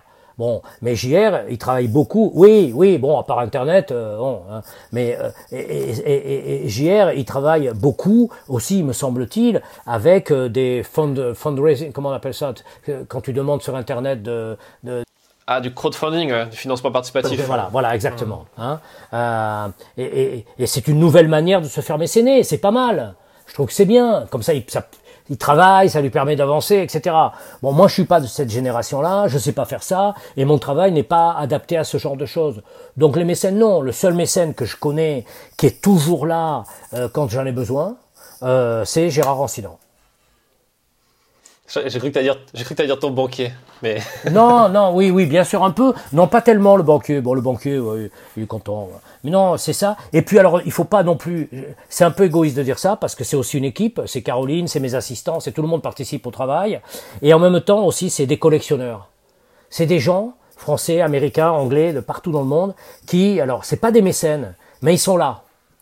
Ils sont là. Ce matin, avant de qu'on se parle, je parlais avec un collectionneur à Paris. Et il me dit quel est ton projet, machin. Quand on fait une expo, eh ben ils nous achètent une œuvre. Ils en achètent deux. Euh, ils nous suivent. Ils sont aux expositions. Ils appellent leurs copains et ils disent tu devrais voir ce mec. Il est incroyable. Il fait des photos de 3 mètres de haut euh, ou de 5 mètres de haut, etc. Et, et c'est c'est eux aussi qui font qu'on peut continuer ce métier. Et c'est surtout ça. C'est cette, c'est les amis de Gérard Rancinan. C'est tous ces gens-là dans le monde qui nous, qui croient en nous, qui, qui, qui nous collectionnent. Et, et voilà. Je parle même plus des galeries. J'aurais pu parler de galeries qui aident des artistes. Alors là, c'est le désert. Là, c'est le désert. Là, c'est le désert de Gobi. C'est, euh, euh, il y en a pas un. Tous ces art, tous ces, galeries qui, qui croient qu'ils sont, euh, euh qui sont euh, les sauveurs des artistes, les découvreurs des artistes. Tu te retournes, il y a personne. Tu vois, tu, prends le vent dans la gueule et quand tu te retournes, ah, quand ils ont vendu tes photos, merci beaucoup, hein, c'est super. Tous. J'ai euh, l'impression que, c'est pareil pour, euh, les magazines et, pour la presse, qui sont, adorent. Euh, T'as plein de journaux comme Libération qui adorent euh, faire des sujets sur sur la précarité des photojournalistes et de dire qu'ils sont derrière eux et quand ils t'achètent une photo, c'est pour 20 balles. Là, tu dis, ok, il y a quand même un léger décalage euh, sur, le, sur le truc. C'est une honte. Ce que tu dis, c'est une honte. Quand tu vois que les journaux comme ça, euh, euh, et c'était, ça faisait partie un peu de ça, ma photo Press Power, ces journaux-là qui, qui osent payer des photos 150 euros et encore, je sais pas combien, euh, des boîtes universales à moi, Universal, les, les, disques, les maisons de disques, euh, euh, les maisons d'albums, des musiciens, ça qui m'appellent parce que j'avais, j'ai photographié beaucoup de stars à une époque qui veulent des photos et qui me disent bon on n'a pas d'argent euh, pour vous payer et qui me proposent 50 euros pour une photo. C'est honteux. Moi, je m'en occupe pas. Mais imagine-toi le jeune photographe qui fait ça. C'est une horreur. Tu vois, jamais j'oserais payer un de mes assistants ce prix-là. Jamais et, Libération, euh, les Inrocks, tout cela, les donneurs de leçons d'un monde parfait, euh, euh, les idéologues de la pensée, et qui, qui, se permettent de traiter les photographes. Et, je vais aller même plus loin, certains festivals que je ne je n'oserais pas, dont je n'oserais pas parler, hein, chez qui j'ai fait, qui, qui, qui, sont devenus les fossoyeurs du, du, du business, de, de la photographie euh, de presse parce que ils, ont cru, euh, ils, ils, avaient cette prétention de présenter des photographes et de penser que euh, c'est eux qui sauvaient les photographes. Mais s'ils avaient ce, ce, rôle tellement fort de sauver le photographe dans les, et le reporter photographe dans, dans leur festival, pourquoi le photographe de presse aujourd'hui est dans une telle misère? La réponse est là. La réponse est là. Et peut-être que si en, en, 1999, je n'avais pas eu la chance et, la pertinence aussi de faire, mais la chance de rencontrer Pierre de Saint-Cyr, qui m'a dirigé, lui, vers un monde qui était différent, qui me plaisait aussi, le monde de l'art. si j'avais pas eu des, des gens de certains musées, comme, euh, euh, comme, comme le Palais de Tokyo, mais comme le Grand Palais, comme euh, des, des institutions, il faut le reconnaître aussi, mais des musées aussi étrangers qui m'ont demandé de faire des expositions, si j'étais de rester dans la presse, peut-être que je, je, je, je n'aurais pas pu continuer ce métier, je n'aurais pas eu les moyens de continuer ce métier. Donc moi, ce que, je peux dire, c'est, euh, soyons courageux, les photographes, n'hésitons pas, ne, nous obstinons pas à aller là où ça sent la mort, aller là où ça sent les fleurs. Et c'est, une très belle image. En même temps, j'ai envie de te dire, toi, tu as, le côté un peu... Euh, je vais faire exprès de te taquiner un peu par rapport à ça. Euh, quand on parle de tarifs et quand on parle de prix d'une œuvre, toi, quelque part, c'est un peu facile parce que tu peux dire, euh, regardez combien ça m'a coûté de faire cette photographie, de pouvoir la, euh, juste le fait qu'elle existe, que vous puissiez la regarder, ça a coûté tant. Donc c'est logique quelque part que ça coûte tant. Et il faut aussi faire de la marge, etc. Parce que bah, derrière, il faut vivre, etc. Mais parce que aussi, avec l'expérience que tu as, tu as une, vision de l'argent qui est différente. Je pense même que, que tu avais toi quand tu as commencé, quand tu avais, euh, avais la vingtaine, et même avant quel conseil tu donnerais par rapport à, ça pour quelqu'un qui se lance et qui a du mal à, bah, se, scandaliser euh, d'être payé si peu cher ou voire pas du tout quand il va donner ses photos à un festival, à un journal pour avoir de la visibilité, etc. Et au contraire, qui a du mal à, dire euh, bon, bah, si je te vends ce tirage limité à 10 exemplaires, c'est euh, tant. Tu vois Oui, oui, non, mais c'est très important. Hein. Alors, malheureusement et, heureusement, je sais pas, mais en tout cas, c'est en soi. Moi, j'ai toujours été quelqu'un qui a quand même, euh, depuis tout gamin, euh, euh, depuis que j'ai commencé, ben, c'est en moi, j'ai toujours eu euh, ce, ce, ce, sens euh, de la mise en avant, du travail. voilà, j'ai commencé ma, cette, cette, interview en te disant que ma première photo a fait cinq colonnes à la une. Donc j'ai été toujours, j'ai compris très vite la responsabilité, mais aussi la puissance de tir. et puis j'ai, et puis alors, c'est vrai que quand je dis tout ça sur l'argent, que ça coûte cher, enfin, je le dis pas beaucoup, je le dis pas tellement parce que d'abord, un, les gens s'en foutent quand ils viennent acheter une photo. Et puis, alors, ça, euh, dans le monde de l'art contemporain ou de l'art aujourd'hui, il faut surtout pas parler de tout ça. Parce que là, je parle comme un commerçant.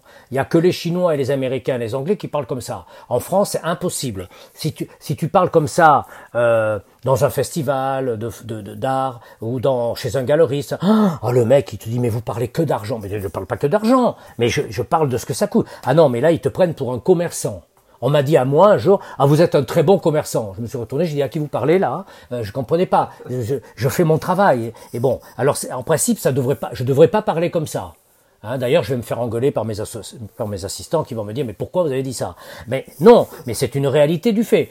mais on n'en parle pas trop dans le monde de l'art contemporain parce que ça ne se fait pas. Il faut pas parler d'argent. Il y a que les galeries qui ont le droit d'être riches. Ah, euh, c'est tout. Euh, les, artistes, il faut surtout pas en parler. Surtout. Les artistes français, évidemment. Euh, l'exemple est, c'est qu'on a battu un record un jour euh, d'une photo immense qui faisait 4 mètres 35, je crois, sur 2 mètres 35 de haut, en argentique, c'était incroyable, et elle a été vendue une fortune. Par un collectionneur, c'est pas moi qui l'ai vendue par un collectionneur. C'est passé, ça a été publié partout, dans Paris Match, ça a été publié par Beaux-Arts Magazine. Et là, les gens ont dit putain, oh, il est bourré, il gagne du blé, enfin bon, euh, moi j'ai rien touché de tout ça, j'ai vu passer le train, j'ai touché les 7%, c'était super, hein. Euh, j'ai pu me payer la moitié de mon appareil photo avec ça, donc c'était super.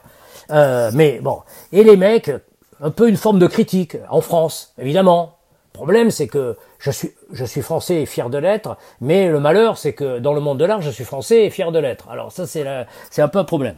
Alors, mais ça, je, dis ça à la fois pour rire, mais je ne vais pas me plaindre, et on n'est pas là pour se plaindre. Et, euh, et puis, quelques semaines après, un photographe allemand, Gursky, qui est un photographe euh, qui photographie des, grands pareils, il fait d'immenses œuvres, d'ailleurs on travaille dans le même labo en Allemagne, a vendu une photo du Rhin, qui est une photo du Rhin du, fleuve, euh, une ligne d'horizon comme ça, très grande, il a vendu 4 millions et demi d'euros.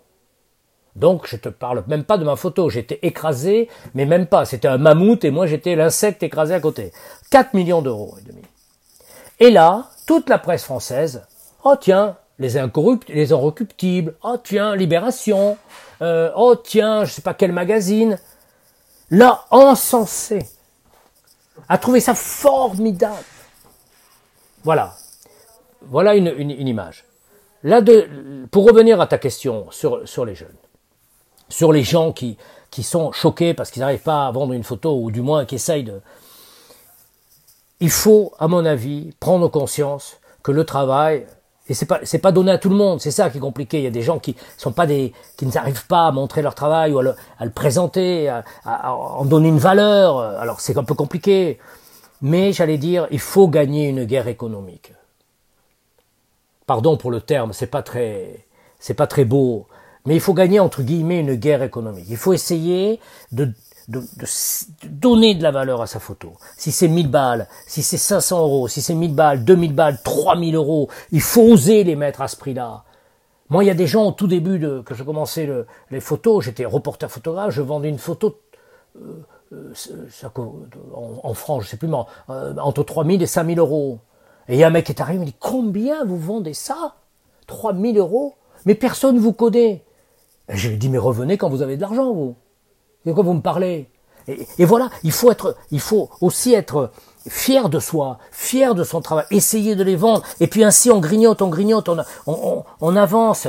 Euh, quand on, voilà, quand on a, on peut le faire. Il faut être sûr de soi. Euh, il faut regarder ce que font les autres, surtout regarder ce que font les autres, euh, s'inspirer des autres artistes, ne pas avoir honte d'être ce qu'on est être sûr de soi, dire, essayer, et, essayer de, de, de, de, gagner et être gonflé de temps en temps se dire merde, allez, on fonce. Et puis serrer les lèvres. Et puis si on est sûr de sa belle photo, qu'elle est grande, qu'elle machin, quand le collectionneur arrive, il dit combien vous en voulez? 10 000 euros. Puis là, tu sais très bien que ça vaut trop cher, mais tu t'en fous, tu serres les lèvres, tu serres les fesses. Et tu dis, et le mec te regarde, tu dis, ah ouais, putain, c'est cher. Et je vous en donne 8. Et là, tu sais que tu as gagné. Tu dis, ah non, je baisserai pas. Enfin, bon, allez, 9000. Allez, à 8005, tu, tu la balances. Et voilà, il faut croire en soi, dans son travail, dans ce que ça vaut, dans sa représentativité. Voilà ce que je peux dire, moi, pour la... Et, puis surtout, ne pas jalouser, ne pas ne pas être là à dire ah oui mais euh, euh, lui euh, il vend ça et puis c'est trop cher et puis ça vaut pas ça et puis c'est ça vaut ce que les gens te donnent, ça vaut rien. Si un jour un mec me donne 500 balles pour une photo de 3 mètres, ben ça vaudra 500 balles. Qu'est-ce que tu veux que je te dise? C'est comme ça.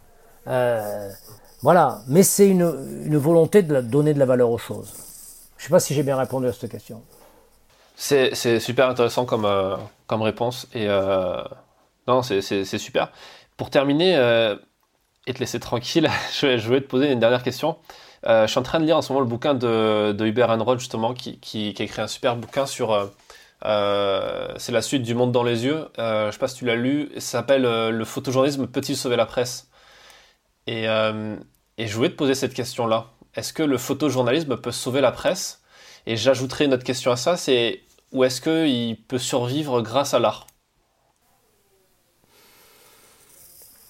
Euh, le photojournalisme ne sauvera pas la presse. Euh, la presse traditionnelle euh, est, morte. il va, je pense pas qu'elle renaisse, quoi qu'il arrive.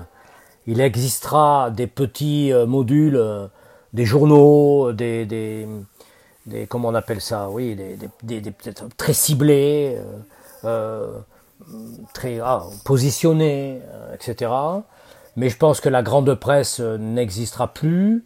Euh, c'est bien dommage et bien triste parce que parce qu'elle crée sa propre mort en essayant de se mettre en compétition avec les réseaux sociaux. alors quand on lit Le Monde ou quand on lit Le Figaro, euh, même Libé, hein, on, tombe sur des articles super, on tombe sur des journalistes merveilleux, des, analyses qui sont extraordinaires.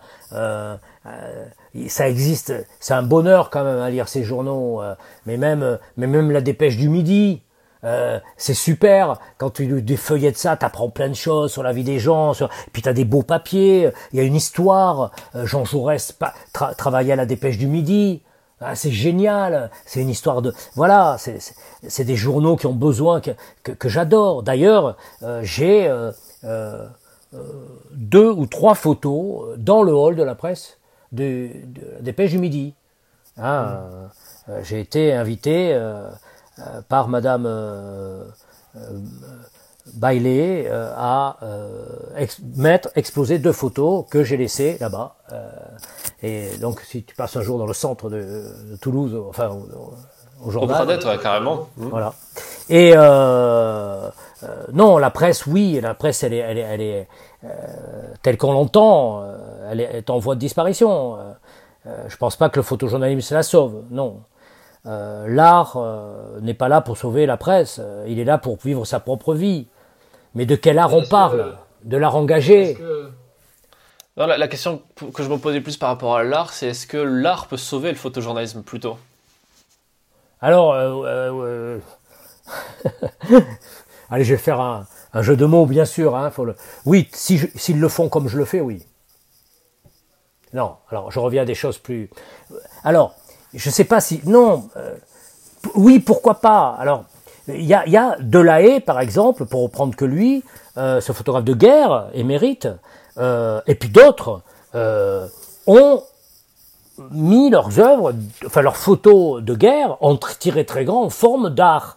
Et les ont. Euh, ça a été le travail de, de Pierre Cornet de Saint-Cyr qui a voulu que la photo documentaire, la photo du photojournaliste aussi, soit euh, mise en tant qu'œuvre d'art. Je veux dire, Salgado fait des expositions, vend ses photos, Natchoué vend ses photos. oui, alors l'art va soutenir une forme détournée du photojournalisme.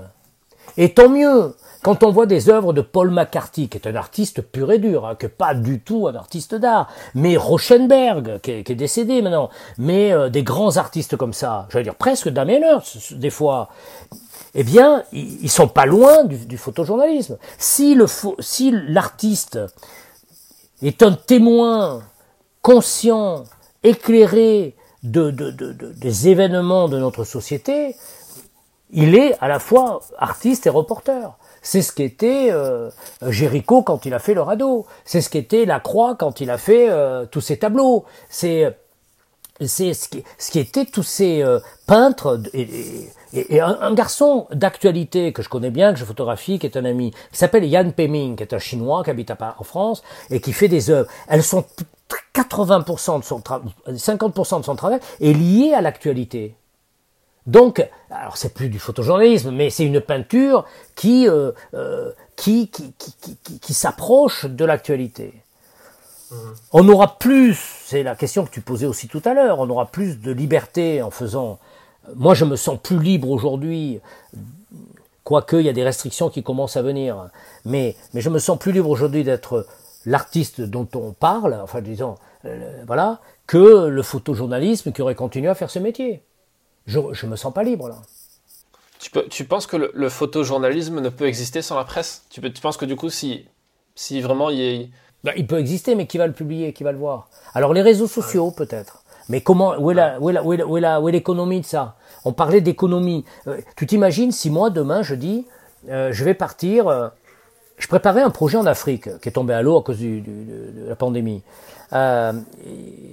Je devais partir en Afrique, au Ghana, et parce que je voulais rencontrer ces mecs qui font toute la mode aujourd'hui. Tu sais, c'est African Beat, tout ça. Tu sais la musique, le machin, ça m'intéressait que cette émergence de l'Afrique arrive à fond, ben on le voit avec tout ce qui se passe dans l'actualité.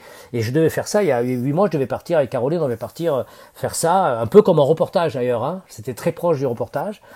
Et euh, voilà, mais quand j'ai fait un budget pour y aller, il faut bien prendre l'avion, aller à l'hôtel, euh, prendre des, des, des, des, guides, prendre tout ça, mais rien que ça, ça nous coûtait 20 ou 25 000 euros.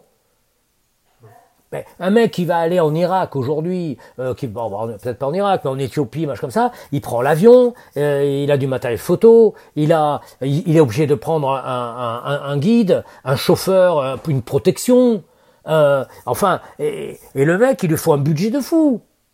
Comment veux-tu quand il revient, euh, il revient à Paris avec ses photos, et t'as Libé ou, ou d'autres journaux, hein, pas Libé, hein, pas que ça, qui va lui donner des 150 euros?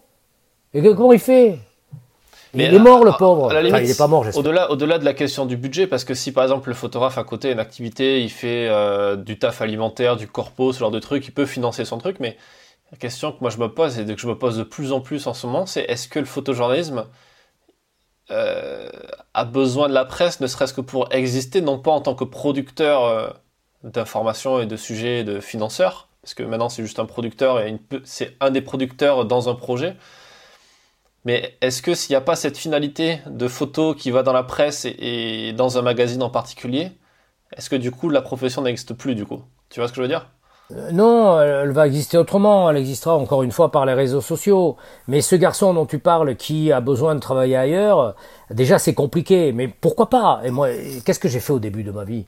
J'étais à Sud-Ouest, mais j'ai fait des mariages le dimanche pour gagner un peu plus de ronds. Après, je faisais ci pour faire et j'ai gagné ma vie comme ça. Je veux dire, euh, tout le monde. Euh, euh, je veux dire, on parlait tout à l'heure de ce garçon JR c'est pas mal ce qu'il fait. C'est très dynamique. Il y, a, il y a, le dynamisme de jeunesse qui est là.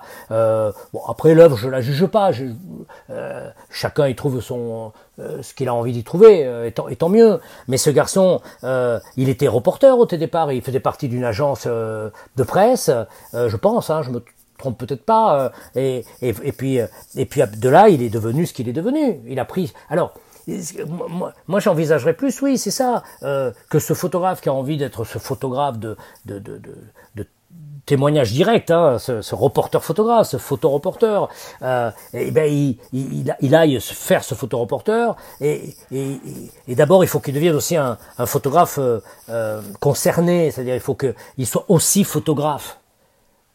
Tu comprends? Et il faut qu'il ait ses propres références. Quand il est en train de faire une photo, il faut qu'il pense à Nacho et à Chauvel et à, tous les, et à, Donald McCullin et à Eugene Smith. Il faut qu'il ait cette culture.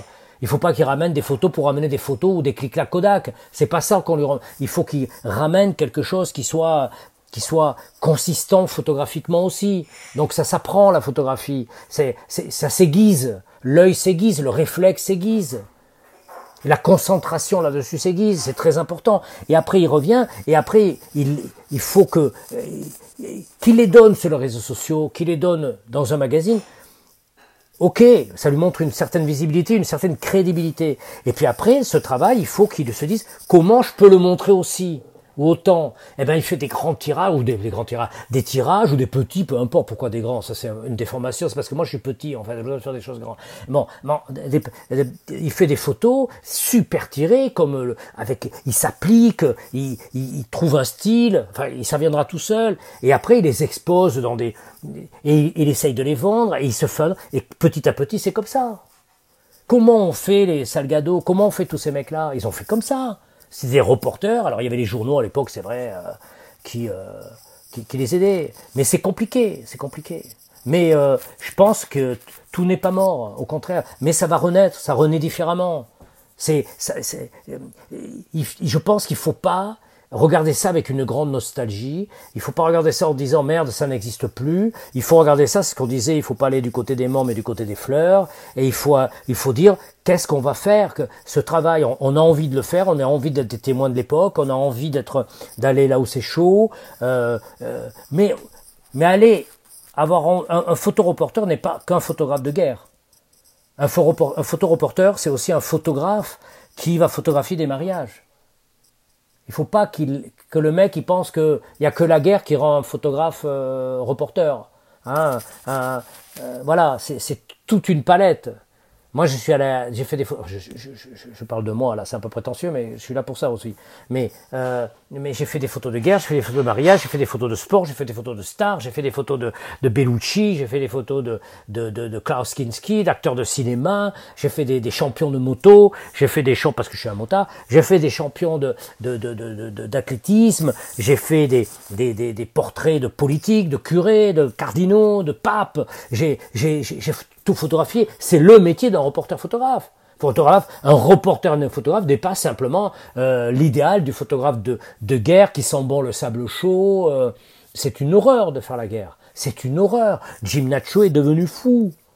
Ils sont tous devenus fous. Euh, Donald McCullin, qui est un photographe anglais, qui est un immense photographe de guerre, qui n'a fait que ça toute sa vie, est un photographe qui photographie les fleurs aujourd'hui. Il radote, quoi. Enfin, il radote pas, hein. il, il, a trouvé une autre manière de voir. Non, il faut, il faut que, il faut, il faut croire que c'est pour ça que mon travail aussi parle de l'époque, il parle de cette, de cette, euh, euh, de cette vie du moderne. Euh, dans, dans, mes expositions, on raconte une histoire qui part. on a fait pendant sept ans un travail qui s'appelle la trilogie du moderne avec un M majuscule, nous les modernes, nous les contemporains, qui, euh, qui effaçons l'histoire, qui, qui, qui effaçons le langage, qui voulons parler tous un broken English, euh, euh, qui vont dans le sens du vent, euh, qui oublient les traces d'où on vient. Mais c'est l'histoire qui nous a fait, euh, qui nous a fait ce qu'on est aujourd'hui. C'est notre culture. Alors, bah, c'est pas réactionnaire que de dire ça. C'est une réalité. C'est pas pour ça qu'il faut pas se mélanger, c'est pas pour ça qu'il faut pas adopter les, les cultures des autres, mais il faut se souvenir d'où on vient il faut se souvenir de ces traces, il faut s'en servir pour nous porter plus loin, etc., etc. Et je pense que notre travail, ça a été ça, et puis on est allé jusqu'à décadence. Hein, nous, les, gens, ils ont pris un radeau, ça s'appelle le radeau des illusions, et non pas le radeau de la méduse. Hein. Le radeau de la méduse, c'est Jéricho, le radeau des illusions, c'est Roncinant, pas pareil. Et donc, euh, et donc, on a fait ça, et puis euh, du radeau, on est arrivé à Walt Disney. On est arrivé à Walt Disney en disant, ah ben c'est tout. C'est pour ça, nos lumières. C'est que ça aussi. Bien sûr qu'il y a des gens qui sont en recherche de liberté. Bien sûr qu'il y a des gens qui s'embarquent euh, euh, pour des lumières, pour les lumières qu'on fait briller, pour avoir trois iPhones. Bien sûr. Et puis il y a des gens qui s'embarquent parce qu'ils sont très malheureux, parce qu'ils subissent la guerre dans leur pays. Bien sûr, évidemment. Et puis alors souvent ils arrivent et on leur propose Walt Disney à la fin du parcours. Alors après on est rentré dans une forme de décadence euh, qui, est inhérente à toute civilisation. Tout est décadent. Toi, tu es décadent, je suis décadent. On vieillit, on, on, se, on, se, on, se, disloque. Voilà. Et puis après, il y a le festin des barbares. On va faire comme les Romains. Hein? Et maintenant, il y a peut-être une renaissance. Après l'effacement, il y aura une renaissance. Il y aura une renaissance, cette renaissance, c'est au nouveau photographe de le faire. C'est au, au, nouveau reporter. C'est à tous ces gens qui nous écoutent, qui ont envie de faire ça, et qui se disent, bah, on va peut-être se servir de ce, que dit Rancinant, et puis d'autres, et puis de prendre leur exemple, pour, euh, euh, investir ce monde avec, non pas réinventer la roue, mais proposer autrement. Parce que voir un reportage sur un mur, euh, d'une, non pas des, sur les grilles, les grilles, là, c'était une, une, de faire ça euh, c'est Yann Bertrand qui a inventé ça. Une ineptie de mettre des photos sur des grilles. Non, une exposition, ça se mérite. Il faudrait la faire payer, toujours. Hein Un euro, mais il faut payer pour voir quelque chose, le travail de quelqu'un. Parce que quand tu le vois gratuitement, tu passes devant, tu t'arrêtes pas. Hein quand tu le payes, tu dis putain, c'est différent. Voilà, ça c'est mon point de vue. Mais et, je veux dire, et ces garçons ou ces filles, ils vont nous présenter leur travail autrement, ils vont le vendre autrement, et, des gens collectionneront ça. Moi, j'ai un collectionneur qui m'a dit, bon, Gérard, je voudrais faire un mur chez moi. Il a une collection incroyable de petites photos noir et blanc, enfin pas grandes, tout ça, de grands maîtres de la photographie, mais des photos de partout, un peu reportage et tout ça. Tu vois, ça commence. Donc allons-y, allez-y, fonçons ensemble. Voilà. En tout cas, moi, je les soutiendrai. Je les soutiendrai toujours. C'est un excellent conseil. Écoute, je te remercie pour, euh, pour tous ces conseils et pour ton temps. c'est une interview qui a duré petit assez longtemps, donc c'est chouette. Merci beaucoup pour ce partage. Et, et je fais un petit clin d'œil aussi à, à Mathieu Stéphanie qui, qui t'avait interviewé pour son podcast Génération Do It Yourself, dans lequel je t'ai découvert et j'ai découvert ton travail. Et j'ai adoré l'interview que vous avez fait tous les deux. Mais tu sais, mon travail, il l'a vu puisqu'il est venu m'interviewer au studio. Euh, il le connaissait déjà parce qu'il avait été dans des expositions. Euh, mais si je peux dire quelque chose qui est important, c'est que on pourra toujours parler de photos, mais une photo, ça se voit. Un, jour, je voulais faire un reportage pour un journal italien. J'avais proposé de faire un, un, reportage sur les divas. Je voulais photographier que des divas. J'avais photographié Montserrat Caballé, d'immenses divas, et de la chanson, d'opéra, etc. Et puis j'avais été voir ce, ce magnifique euh, journal, je pas, je me souviens plus son nom, mais euh, italien. Et puis j'avais été voir le rédacteur en chef, hein, monsieur. Et puis j'avais dit voilà, euh, monsieur, je voudrais faire un reportage sur des, des divas. Est-ce que vous voulez m'aider euh, J'étais déjà une petite star hein, de la photo de reportage. Est-ce que vous voulez m'aider à le produire? Et il avait à peine levé la tête, comme ça, il m'avait dit non, parce que moi les divas, je les écoute, je ne les regarde pas.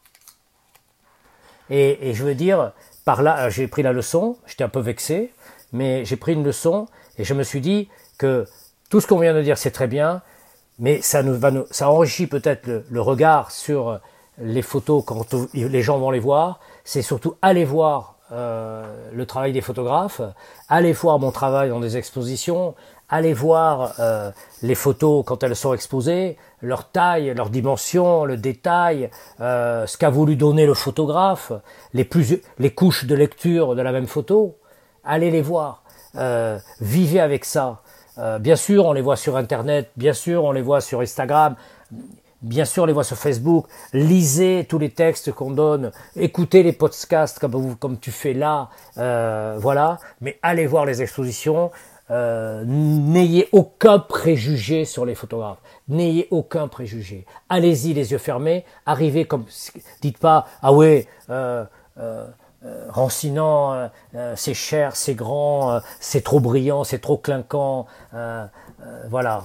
Soyez, soyez ces moustiques qui tournent ou ces lucioles plutôt qui tournent autour d'un lampadaire qui brille sur un parking vide le 15 août d'un supermarché.